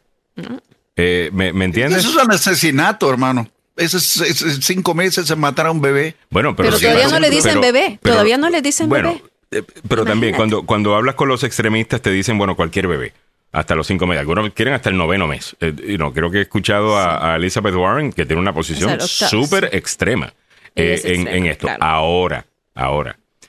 Lo que no te dicen, y ahora te doy el contexto desde el punto de vista de los más liberales en el tema, te dicen, bueno, quinto mes, pero cuando hay evidencia de que la vida de la madre está en peligro o la vida del bebé está en peligro. O sea, yo estoy de acuerdo con cualquier excepción si la vida de la madre está en peligro. Claro. Eh, o incluso la vida de, de- de- ese bebé, tú me entiendes, de- you know, pero la vida de la madre, que hay que protegerla, ¿ok? Eso es, y no para mí, claro. Eh, pero usted pensaría, bueno, ok, hemos llegado entonces a un acuerdo, Alejandro. Aquí la gente no está interesada en ningún acuerdo. Aquí la gente está interesada es que mi punto. es el que yo quiero, yo estoy correcto, y estos son guerreros culturales. Lo, lo que ellos necesitan es la batalla cultural, no resolver el problema. Si quisieran resolver el problema, estaríamos hablando de otras cosas. ¿Me entiendes? Lo que quieres es el issue. Por ejemplo, eh, aquí hemos hablado de que la mujer gana 73 centavos por cada dólar que gana el hombre. Eso es cierto. Sí, lo es. Como hemos llegado a ese cálculo, es el argumento más raro que yo he visto en mi vida. O sea, eh, es querer es querer promover una narrativa en vez de querer verdadera- re- verdaderamente resolver un problema. ¿Usted sabía que cuando le dicen que cada mujer gana 73 centavos por cada dólar que 77. gana 77 centavos por cada dólar que gana un, un hombre y todo el mundo acepta que esa es la realidad? ¿Ok? Y te lo enseñan en universidades, te lo- la, lo- los pre- la prensa así que, que lo discute. Sí, técnicamente sí. Si agarras a todas las mujeres del mundo o todas las mujeres de los Estados Unidos, cuánto ganan, lo pones en un pote, agarra a todos los hombres de los Estados Unidos, cuánto ganan, lo pones en un pote y comparas, sí, es 77 centavos por cada dólar. Cuando tú comparas la misma industria, el mismo trabajo, y no, cuando estás verdaderamente comparando manzanas con manzanas, esa brecha se reduce a 6 centavos eh, por dólar. Y usted dirá, Alejandro, todavía es una injusticia. Ok, yo estoy de acuerdo. Pero ahora sabemos qué es lo que tenemos que hacer para resolver esa injusticia. ¿Me entiendes? Porque aparentemente el problema es que los hombres tienden a hacerse ingenieros y otras cosas y las mujeres pues muchas veces terminan diciendo, know, maestras, enfermeras y las enfermeras están ganando un montón de plata hoy día, pero no solamente, no siempre fue necesariamente de esa eh, manera. Y si tú realmente quieres que las mujeres ganen más, vamos a tener que trabajar para que, promover otras industrias, otros trabajos que quizás ellas no están considerando para poder ganar más. La otra cosa que vas a tener que lidiar es con algunos hechos, como por ejemplo, el hombre promedio trabaja 44 horas a la semana, mientras que la mujer promedio trabaja 42. 40. Eso explica algo de la brecha. Cuando comparas manzanas con manzanas te das cuenta de que lo que te están vendiendo es simplemente el issue de opresor oprimido. Te están vendiendo la narrativa para que tú compres. Opresor oprimido, ¿con quién estás? ¿Me entiendes? Pero no están queriendo necesariamente resolver el problema. Y lo peor de todo esto es que decir esto molesta a alguna gente como que el problema es uno por haber hecho el research y no ustedes por estar promoviendo algo que no tiene sentido. Vamos a ver este video de hace tiempo de Rachel Maddow, una mujer considerada como las más inteligentes eh, que hay en la televisión estadounidense, una excelente analista, desde el lado progresista, de hecho, pero sí es una excelente analista, eh, Rachel Maddow. Y ella cae en, en esto. Vamos a escuchar. Sí. Y está, eh, hay que decir que es confrontada por un eh, analista republicano, eh, Alex Castel- Castellano. Castellano. Y de, sí. Vamos a escuchar y lo, y lo podemos what men make. So if women don't make less than men, Actually, if you start looking at the numbers, Rachel, uh, there are lots of reasons for that. oh, wait, wait, wait, no, wait. Well, don't tell me of the all, reasons wouldn't- Do women make less than men ahí. for doing the same Actually, work? uh, No me digan las razones por las cuales. Yo solamente quiero el titular. Ellas ganan menos que los hombres. Pero ey, no, me, no, me, no me levante. Yo tengo una producción aquí. Yo tengo una obra de teatro aquí. No me dañes la escena. ¿Ok? Que es que la mujer. ok, porque ella había dicho, esa parte se cortó. Dice, no, porque las mujeres ganan 73 centavos por cada dólar eh, de un hombre. Eso no es necesariamente cierto. Eh, vamos a continuar. Uh, no, because Wow. Well, okay. Well, Well, for example, different men work men work an average of 44 hours a week. Women work 41 hours a week. Men go into professions like engineering, science, and math that earn more. Women want more flex Listen, in this their is not a math is hard No, no, part no. Yes, it is. conversation. No, it Actually, isn't. I wish you were as right uh, about what you're saying as you are passionate about it. I really do. If for the same work Ahí women está. only make 77 cents for every dollar a man makes, why don't businesses hire only women? Esa es la realidad. Si ese fuese el caso, ¿usted piensa que las corporaciones no estarían contratando a todas las mujeres porque le pueden pagar menos? el, de- el número de desempleo de las mujeres es igual que el del hombre, y si no más bajo en algunos, en, en algunos, en algunos lugares. Con todo y que su participación en la, en la, en la fuerza laboral es menor. Y no, porque todavía muchas mujeres pues están criando niños, están siendo amas de casa, eso todavía existe. Creo que el nivel de participación en el mercado laboral de la mujer, el último dato que tenemos es 50%, eh, mientras que el del hombre está más cerca del 70 y pico eh, por ciento. Eh, creo que en conjunto es 68%, 69%. Eh, so, y usted dice, bueno, ¿quieres negar? No, lo que quiero es que si nos enfocamos en el verdadero problema, entonces sí podemos lograr mayor justicia para la mujer. Pero recuerden, algunas de estas personas no están buscando justicia en lo absoluto. Están buscando tener un issue con el que puedan levantar pasiones, no resolver problemas. Ese es el truco. Óyeme, 8.38 minutos de la mañana, le quiero mandar un saludo muy especial. Ah, ¿dónde está el mensaje? Lo tenían por acá. Eh, ¿Dónde está? Se me fue. Disculpen que están tantos eh, mensajes. David Guadrón, ahí está. David dice, buenos días a todos. Bueno, Alejandro, ya estamos en el quinto round y solo falta uno más. Felicidades, David. Gracias. La esposa de él está batallando cáncer, están en el quinto round de quimioterapia. Parece que las cosas están mejorando. David, estamos rezando por ti. Te deseamos lo mejor y siempre estamos pendientes a eso. Gracias por dejarnos saber cómo va. Eh, todo eso estoy imaginándome ya cuando anuncies y no, que le ganaron y la gran celebración que te vamos a hacer aquí en el aire.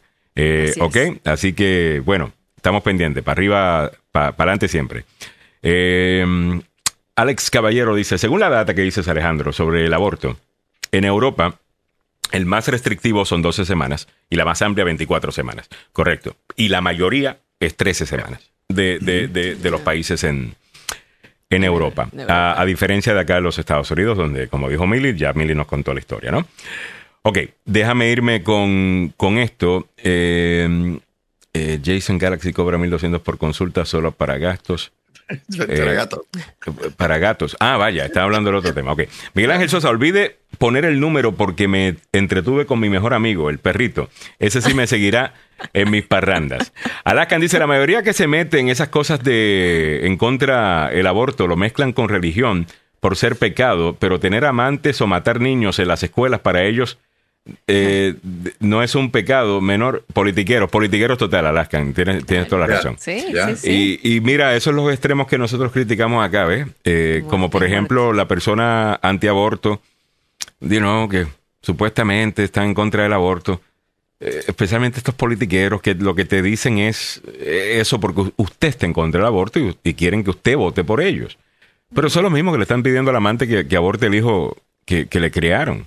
Eh. ¿Me entiendes? Sí, hay mucha hipocresía ahí, total. Cojute City Galvez, ¿por qué este país es tan hipócrita?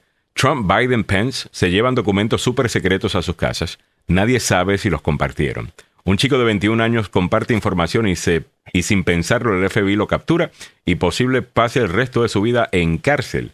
Ni uno ni otro es correcto, pero son hipócritas. Milagros Meléndez, eh, perdón, Milagros Now, le está contestando a Angélica, ok. Eh, Henry Molina, seis semanas es un aborto, es un crimen. Eviten no embarazar a nadie y evite embarazarse. Angélica Carrillo, oh, pero ¿qué está pasando hoy? Los trans tienen prioridad. Lo sabes. Henry Molina, mi ex ganaba mucho más que yo. Felicidades, Henry. Eh, Tenía su sugar mama. Eh, Ay, tampoco. eh, eh, es que no hay nada malo con eso. Mira, yo tengo un vecino, él, él- él es asiático, ella es afroamericana. am, y es bien chévere porque él, al niño lo he visto crecer, al bebé. Eh, ya no es bebé, ya, es, ya, ya está yendo a, a- a- a pre-K. Y lo más chulo, tú sales por aquí por la mañana y ellos están en su bicicleta, los dos corriendo, haciendo. Algunas veces él se viste de un super yo no sé qué. Y es un hombre hecho y derecho que anda con una capa. Eh, por ahí es para hacerle vaina a su, a, a su niño. Es lo más lindo, un papá súper dulce, el tipo, una chulería de tipo. Am, y la esposa es la que trabaja, porque ella pues gana más, aparentemente gana más plata que él, o simplemente él es mejor criando a los niños y lo está haciendo, you know, funcionar. Yo no tengo ningún problema con eso. Ya. You know? Pero eh, sí, está bien. El que, el que puede quedarse en casa, que se quede en casa, ¿no? Eh, en ese aspecto. Si Pero no es tan sencillo más, como eso, porque las no, feministas de la última generación de feministas eh, te ha dicho que eso no tiene valor, que tú eres una mujer dominada si te quedas en casa eh, y no criando a tus hijos y recibiendo órdenes de tu esposo, porque claro está, esa es la manera que ellos lo ponen, ¿no? Como que esa es la, Sí. la, la- la vida Ya. tuya. Porque si hay ejemplos de hombres que son así, yo entiendo que hay ejemplos de eso. Eso no significa necesariamente que todo el mundo es así. Y usted, pues, ahora, pues, está en el trabajo recibiendo órdenes muchas veces de un hombre también, que es su jefe. Ya. No, no, no. no, y, mira, y- eh, y no dedicándole tiempo a su familia. No sé, cuestione lo Yo- que le están vendiendo como algo bueno para usted, ¿eh? sí, Digo yo. sí. Uno tiene que hacer realmente, mira, eh, ah, tú dijiste una verdad ah, ahora, en, en- en estos días, y yo lo aplico a nivel de, ustedes saben que yo voy a la iglesia y Mm. todo ello, o sea, tú no puedes trabajar en la iglesia, tú no puedes trabajar en un ministerio, tú no puedes trabajar afuera cuando tu propio ministerio, tu propia, eh, tu primera responsabilidad es tu, tu familia. Y eso se está cambiando a nivel pastoral, a nivel de pastores. Anteriormente habían tantos divorcios porque los pastores se dedicaban tanto a la iglesia y descuidaban a sus propios hijos, Mm. a sus propias esposas, por estar sirviendo a la iglesia, ¿no? Y entonces ahora igualmente, o sea, tú no puedes hacerte el bonachón con todo el mundo afuera y yéndote a todas las reuniones y dando de comer a todo el mundo, cuando en tu propia casa no vas al partido de fútbol de tu hijo, no vas a un concierto de tu hijo, no haces las tareas con tu hijo, no estás con tu esposo, no cenas, no comes, no, no tomas desayuno con tu, con tu esposo o tu esposa. le están ¿no? tirando cosas al radio en este Entonces, momento. Sí, o sea, no, no, y, y- y no, o sea, no puedes. Los momentos más importantes de tus hijos son cuando se levantan y toman desayuno y los momentos más importantes de tus hijos es cuando regresan de la escuela. Pues Así muchos que- pastores conquistando las siervas eh, también, también se da. eh, la- Sí. Bueno, si están solteros, que conquisten, ¿no? Eh, Si bueno, están solteros, ya. sí, pero hay otros. Óyeme. Ya, esa es otra cosa. Mira, en todas partes hay quien y hay que.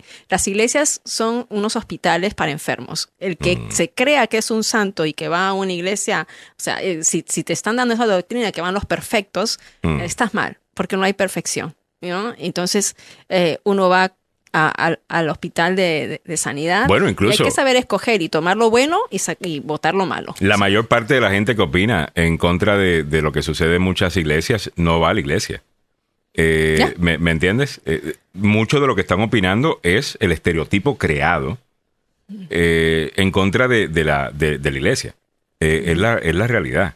Claro que hay pastores que son unos charlatanes. Eh, Sí, hay de que saber primera. escoger. Usted simplemente vea eh, los años de Trump para que usted vea la cantidad. Y todos desfilaban por esa Casa Blanca. Por Dios, sí. Eh, ¿me, me entiendes? Eso yo lo entiendo. Ahora, el trabajo que hacen muchas iglesias en las comunidades eh, para, contra, ayudar a familias, entrenar a vivir una mejor vida, entrenarte a cómo ser más efectivo, tanto como padre, como persona de negocios, como esposo, como esposa, eh, es muy importante. Y el que le diga que, que no, simplemente porque tuvo una mala experiencia en un lugar, eh, cuidado, a lo mejor lo que le está vendiendo es que usted no quiera ser parte de una religión. Mm. ¿Me entiendes? Y a lo mejor ese es su norte. Hay algunas personas que su norte es estar en contra de la religión, porque pues, tendrán sus razones. Pero no están pensando en lo que a usted le conviene. A muchas personas nos conviene tener un lugar en donde vamos y nos conectamos espiritualmente, en donde recibimos una palabra, un mensaje, eh, una enseñanza todo los hijos, ¿ah? de, Sobre de- todo de los vida. Yo creo que eso es positivo. Me hubiera encantado hacerlo mucho más temprano eh, eh, en mi vida. Pero hay gente que no quiere eso, no necesariamente porque no quieren. Mira, les lo que les molesta de la iglesia es que en algunos pastores, algunos pastores te van a hablar de responsabilidad personal. Y que si usted quiere tener una mejor vida, usted va a tener que hacer al- algunas cosas. No le van a decir, usted tiene derecho a esto, y derecho a lo otro, y derecho a aquello. Y eso le, le molesta a algunas personas que tienen ese punto de vista. Y para ganar en la batalla cultural de ellos, tienen que derrocar a la iglesia. Por lo menos así lo veo yo. Porque yo, sinceramente, creo que hay iglesias malas como hay iglesias muy buenas. Y si tengo que hacer la balanza, creo que la mayor parte de ellos son buenas. Eh, you know? uno tiene que escoger, ¿no?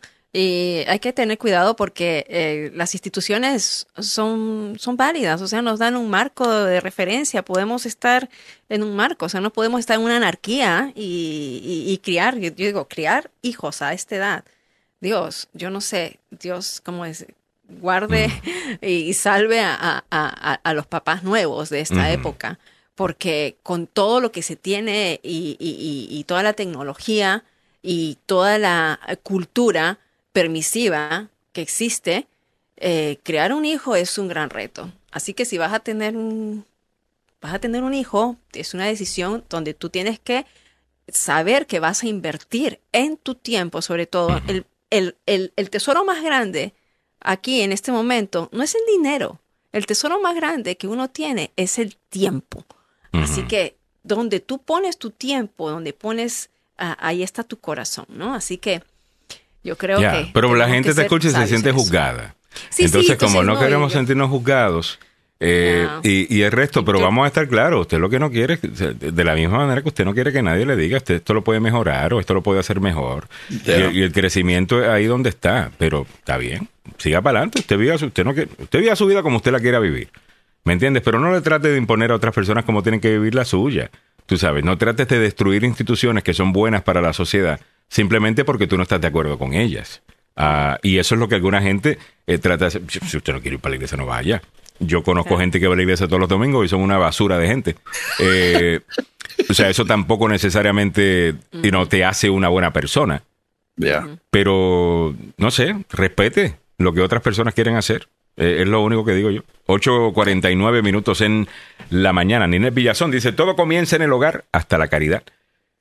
Es que tú sabes que esa es la idea, ¿no? Ese, ese- si reducimos todo esto, eh, es una batalla ideológica, ¿no? Eh, hay una ideología que piensa que lo más importante eh, es lo que está pasando afuera y otra gente que dice lo más importante es lo que yo puedo influenciar.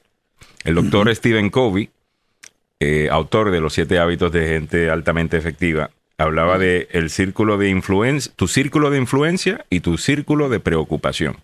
El de influencia es más pequeño, el de preocupación es más grande y que tú tienes que mantenerte en tu círculo de influencia, porque las cosas que están dentro de tu círculo de influencia tú las puedes cambiar. ¿Ves? Lo que está en tu círculo de preocupación tú no lo puedes cambiar. No. Entonces, ¿para qué tú te vas a enfocar en eso? Bueno, esto te va a sonar un poquito duro, pero yo creo que yo hice esto en algún momento. Me quiero enfocar en algo afuera, en resolver el problema a alguien más, Mm, porque no tenía la capacidad de resolver los problemas yo mismo. Y con Sí, eso eso yo es- sentía que estaba haciendo algo. mm, ¿Me entiendes? Y eso es duro, tragarte esa, e- e- es- esa realidad. Nos pero, pasa, ¿no? pero nos pasa a todos. Nos, pasa, a todos. O sea que nada de esto va a ser cosa de, you know, de que usted se sienta juzgado, lo que sea. Pero usted quiere seguir haciendo las mismas cosas y tener diferentes resultados. Todos tratamos de hacer eso. Todos tratamos de hacer eso. Ya. Y, la, y, y muchas veces tenemos que mirar hacia adentro. Oye, ¿qué es lo que estoy haciendo mal? Imagínese usted, si el resto de la población, y usted va a decir, ay, qué egoísta suena esto, Alejandro. Eso es individualismo. No. Ok, escúcheme. A ver.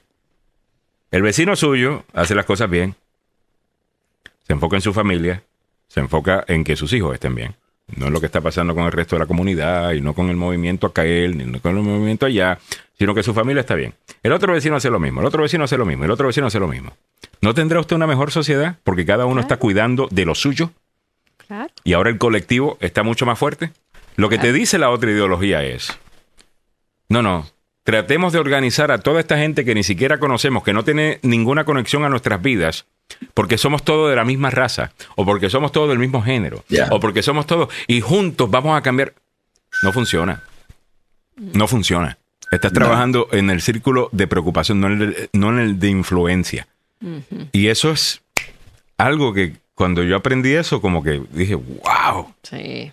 Qué poderoso eso. O sea que, y, y creo que es el mismo concepto de cuando estás en un avión y te dicen, si por alguna razón se cae la máscara, antes de hacer cualquier cosa y ayudar a alguien más, Ajá. Póntela tú. póngase la máscara usted. Correcto. La mascarilla con el oxígeno. Ya. Porque si usted está sin oxígeno, ¿cómo va a ayudar a alguien más? Así es, totalmente. Y es la misma cosa, ¿me entiendes? Pero de nuevo, para eso tenemos que cuestionar algunas de las narrativas que la prensa, los medios, Hollywood, La eh, cultura, la la cultura nos está imponiendo contra él. Sí. Esto, está duro.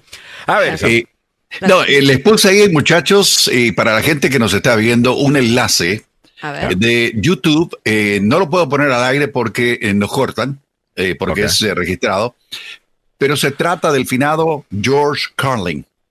Cuando tengan tiempo, vean ese video. ah, y y el habla de comediante religión. George Carlin, ya. Sí, del comediante George Carlin. Eh, falleció, eh, pero en, en ese show habla sobre la religión.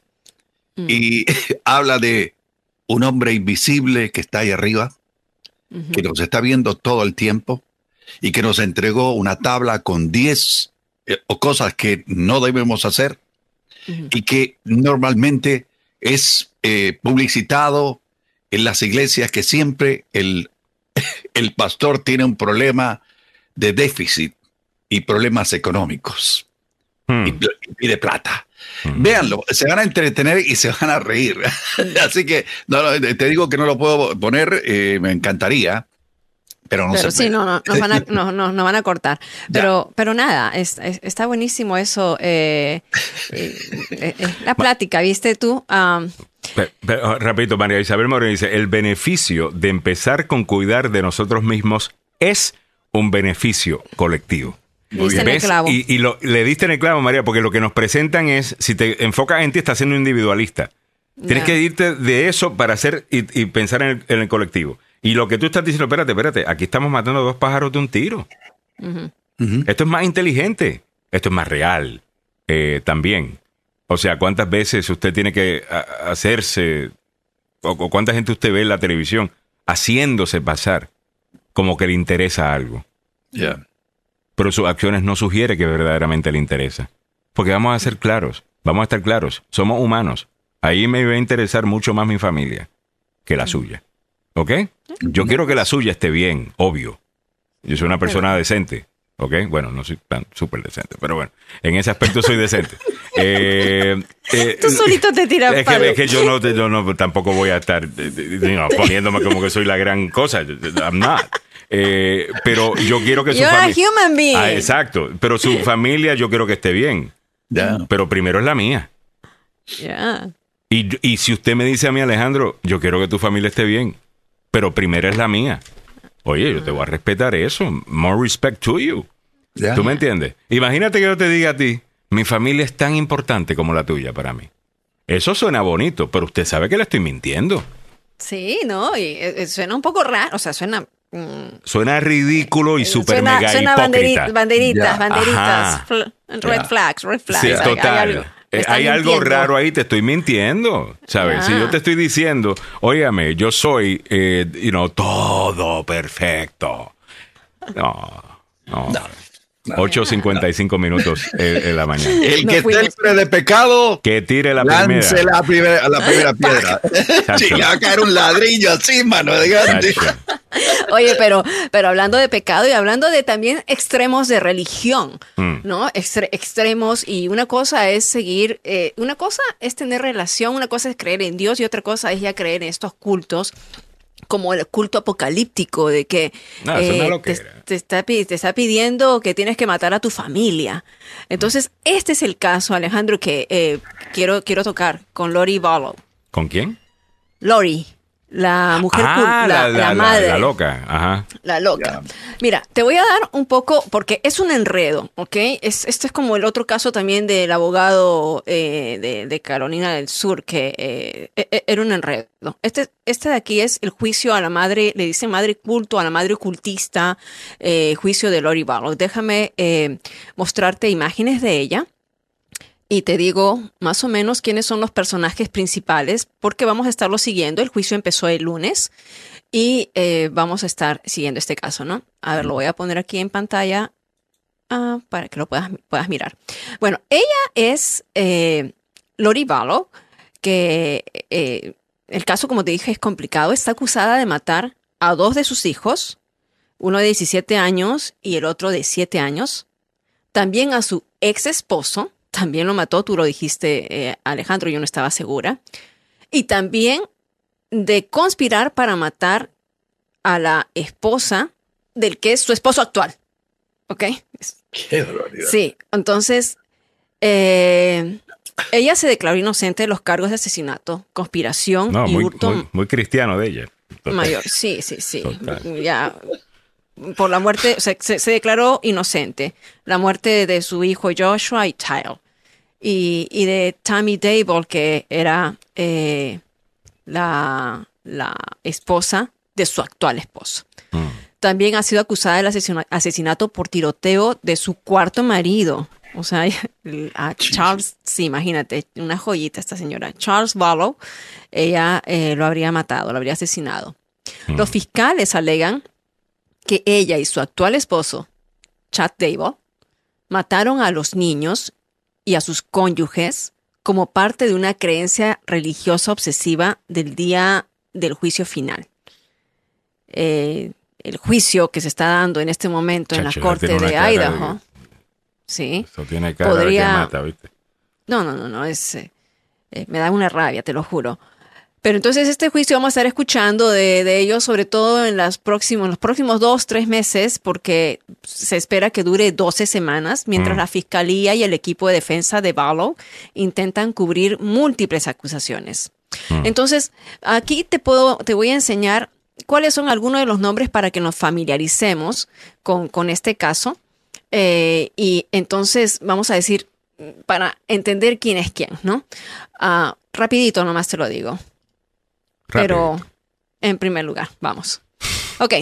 Lori, Lori Barlow, Joshua Barlow and Taylor. Es que esta Lori es la acusada y aquí está su hijo eh, Joshua. mayor de 17, Joshua, que se van a referir en el juicio como JJ, y Tyler Ryan, ese chiquito de 7 años. Aquí, eh, eh, perdón, mujercita era la de 17 años. Aquí los tenemos en pantalla, ¿no? Tyler Ryan y Joshua Barlow. A Joshua, eh, a- te digo que se va a referir como JJ. Ahora, otro eh, personaje es Chad Dable o Dable y Tommy Dable. Chad es el actual esposo de la, digamos, la desquiciada de Lori. Es el actual esposo y Tommy era la esposa en ese entonces de Chad, que también fue asesinada, pero Chad la mató a ella y supuestamente y eh, Lori conspiró. Y aquí lo tenemos a Chad, una carita así de santito, ¿no? Ah, igualmente, Charles era el esposo de Lori Barlow. Mm. Ah, y Charles, aquí lo que había pasado, que él había llamado a la policía y diciendo que había sido amenazado por la, por la esposa. Y días después lo, lo encuentran ya muerto. Así que ellos son los tres, los, sobre todo los personajes que vamos a estar escuchando. eh, Y le vamos a estar dando seguimiento días. acá en el show. Me dice Pepe Villalobos, no lo hizo ella, sino el diablo, eh, dice ella. Eh, Sí, o sea, no. Gladys Espejo eh, nos, eh, nos decía, la espiritualidad es sumamente importante. Necesitamos crecer como seres humanos, ser el cambio que queremos ver. Y fíjate, Gladys, qué chévere que traes ese, eh, esa frase, ¿no? Eh, ser el cambio que queremos ver. Porque lo que estamos diciendo de que cada uno enfóquese en su círculo de influencia, en su familia, en las cosas que usted puede influenciar verdaderamente. Y olvídese de pensar tanto en el que es el colectivo, que si, eh, eh, you know, en toda la, la identidad suya. Bueno, es que usted pertenece a un grupo, ahora tiene que pensar por el bienestar de todo este grupo. Usted piensa por el bienestar de su familia. Porque si su vecino ha- hace lo mismo y el vecino hace lo mismo, eventualmente el colectivo va a estar bien, como nos estaba diciendo María Isabel Moreno. Y eso es básicamente otra versión de ser el cambio que quieres ver. Que esa es una frase que se escucha mucho de muchos progresistas, ¿no? Eh, you know, ser bueno, be kind o lo que sea. Bueno, eh, yo, yo estoy de acuerdo con ellos en ese aspecto. En lo que estoy en desacuerdo es que primero tenemos que resolver las cosas pensando siempre en lo que está allá afuera y no en lo que está aquí adentro. Creo que es más efectivo de esta manera. Estamos los dos queriendo resolver el mismo problema. Usted tiene una diferente manera de hacerlo que la mía. ¿Ok? Pero por lo menos estamos de acuerdo en resolver un problema. No nos peleemos, hablemos, vamos a debatir ideas. Nueve y dos minutos en la Wow, mañana nos nos tenemos que ir. Hemos llegado a ti gracias al abogado Joseph Malouf, la demanda más rápida del oeste. Está en corte en el día de hoy, por eso no pudo estar con nosotros. El abogado Joseph Malouf, con 33 años de experiencia, todo el conocimiento que tiene, obviamente es una excelente opción. Cuando usted investiga dónde fue educado, usted dice, wow, estoy impresionado. Eh, ¿Qué tipo de abogado es? Bueno, eso, entrenado como un abogado constitucionalista. Eh, por esa razón es analista legal de Telemundo Network. Ah, Y usted lo ve en la televisión. Todo eso lo va a impresionar. Pero lo más importante con Joseph Malouf es ese fuego por dentro de dar la pelea e ir la milla extra, buscar un documento más, buscar un experto más. Eso hace la diferencia. Les estoy diciendo que hemos visto casos que vienen por cierta cantidad y terminan él ganando una demanda por muchis 10 veces, 15 veces, 25 veces lo que le habían ofrecido gracias a ese trabajo. Así que yo no sé si va a tener un accidente el día de hoy, espero que no. Pero No. si en algún momento lo tiene, tenga ya de una el número de teléfono del abogado Joseph Malouf grabado en su celular y usted llame inmediatamente al abogado Joseph Malouf. A ver, Samuel. 301-947-8998, 301-947-8998.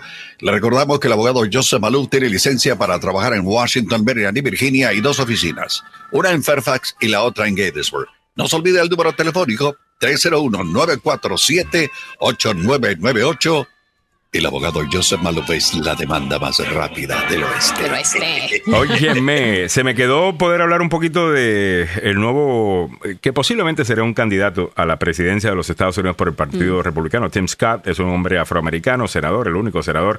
No tiene ningún chance de ganar, eh, pero hay algunas cosas importantes eh, que él dijo en ese a- anuncio que digo yo, el Partido Demócrata debería prestarle un poquito de atención a esto, eh, porque son más eh, los que van a pensar de esa manera. Si no hacen algo al respecto, lo estaremos comentando la siguiente semana. Hemos llegado a ustedes gracias al abogado Carlos Salvado también.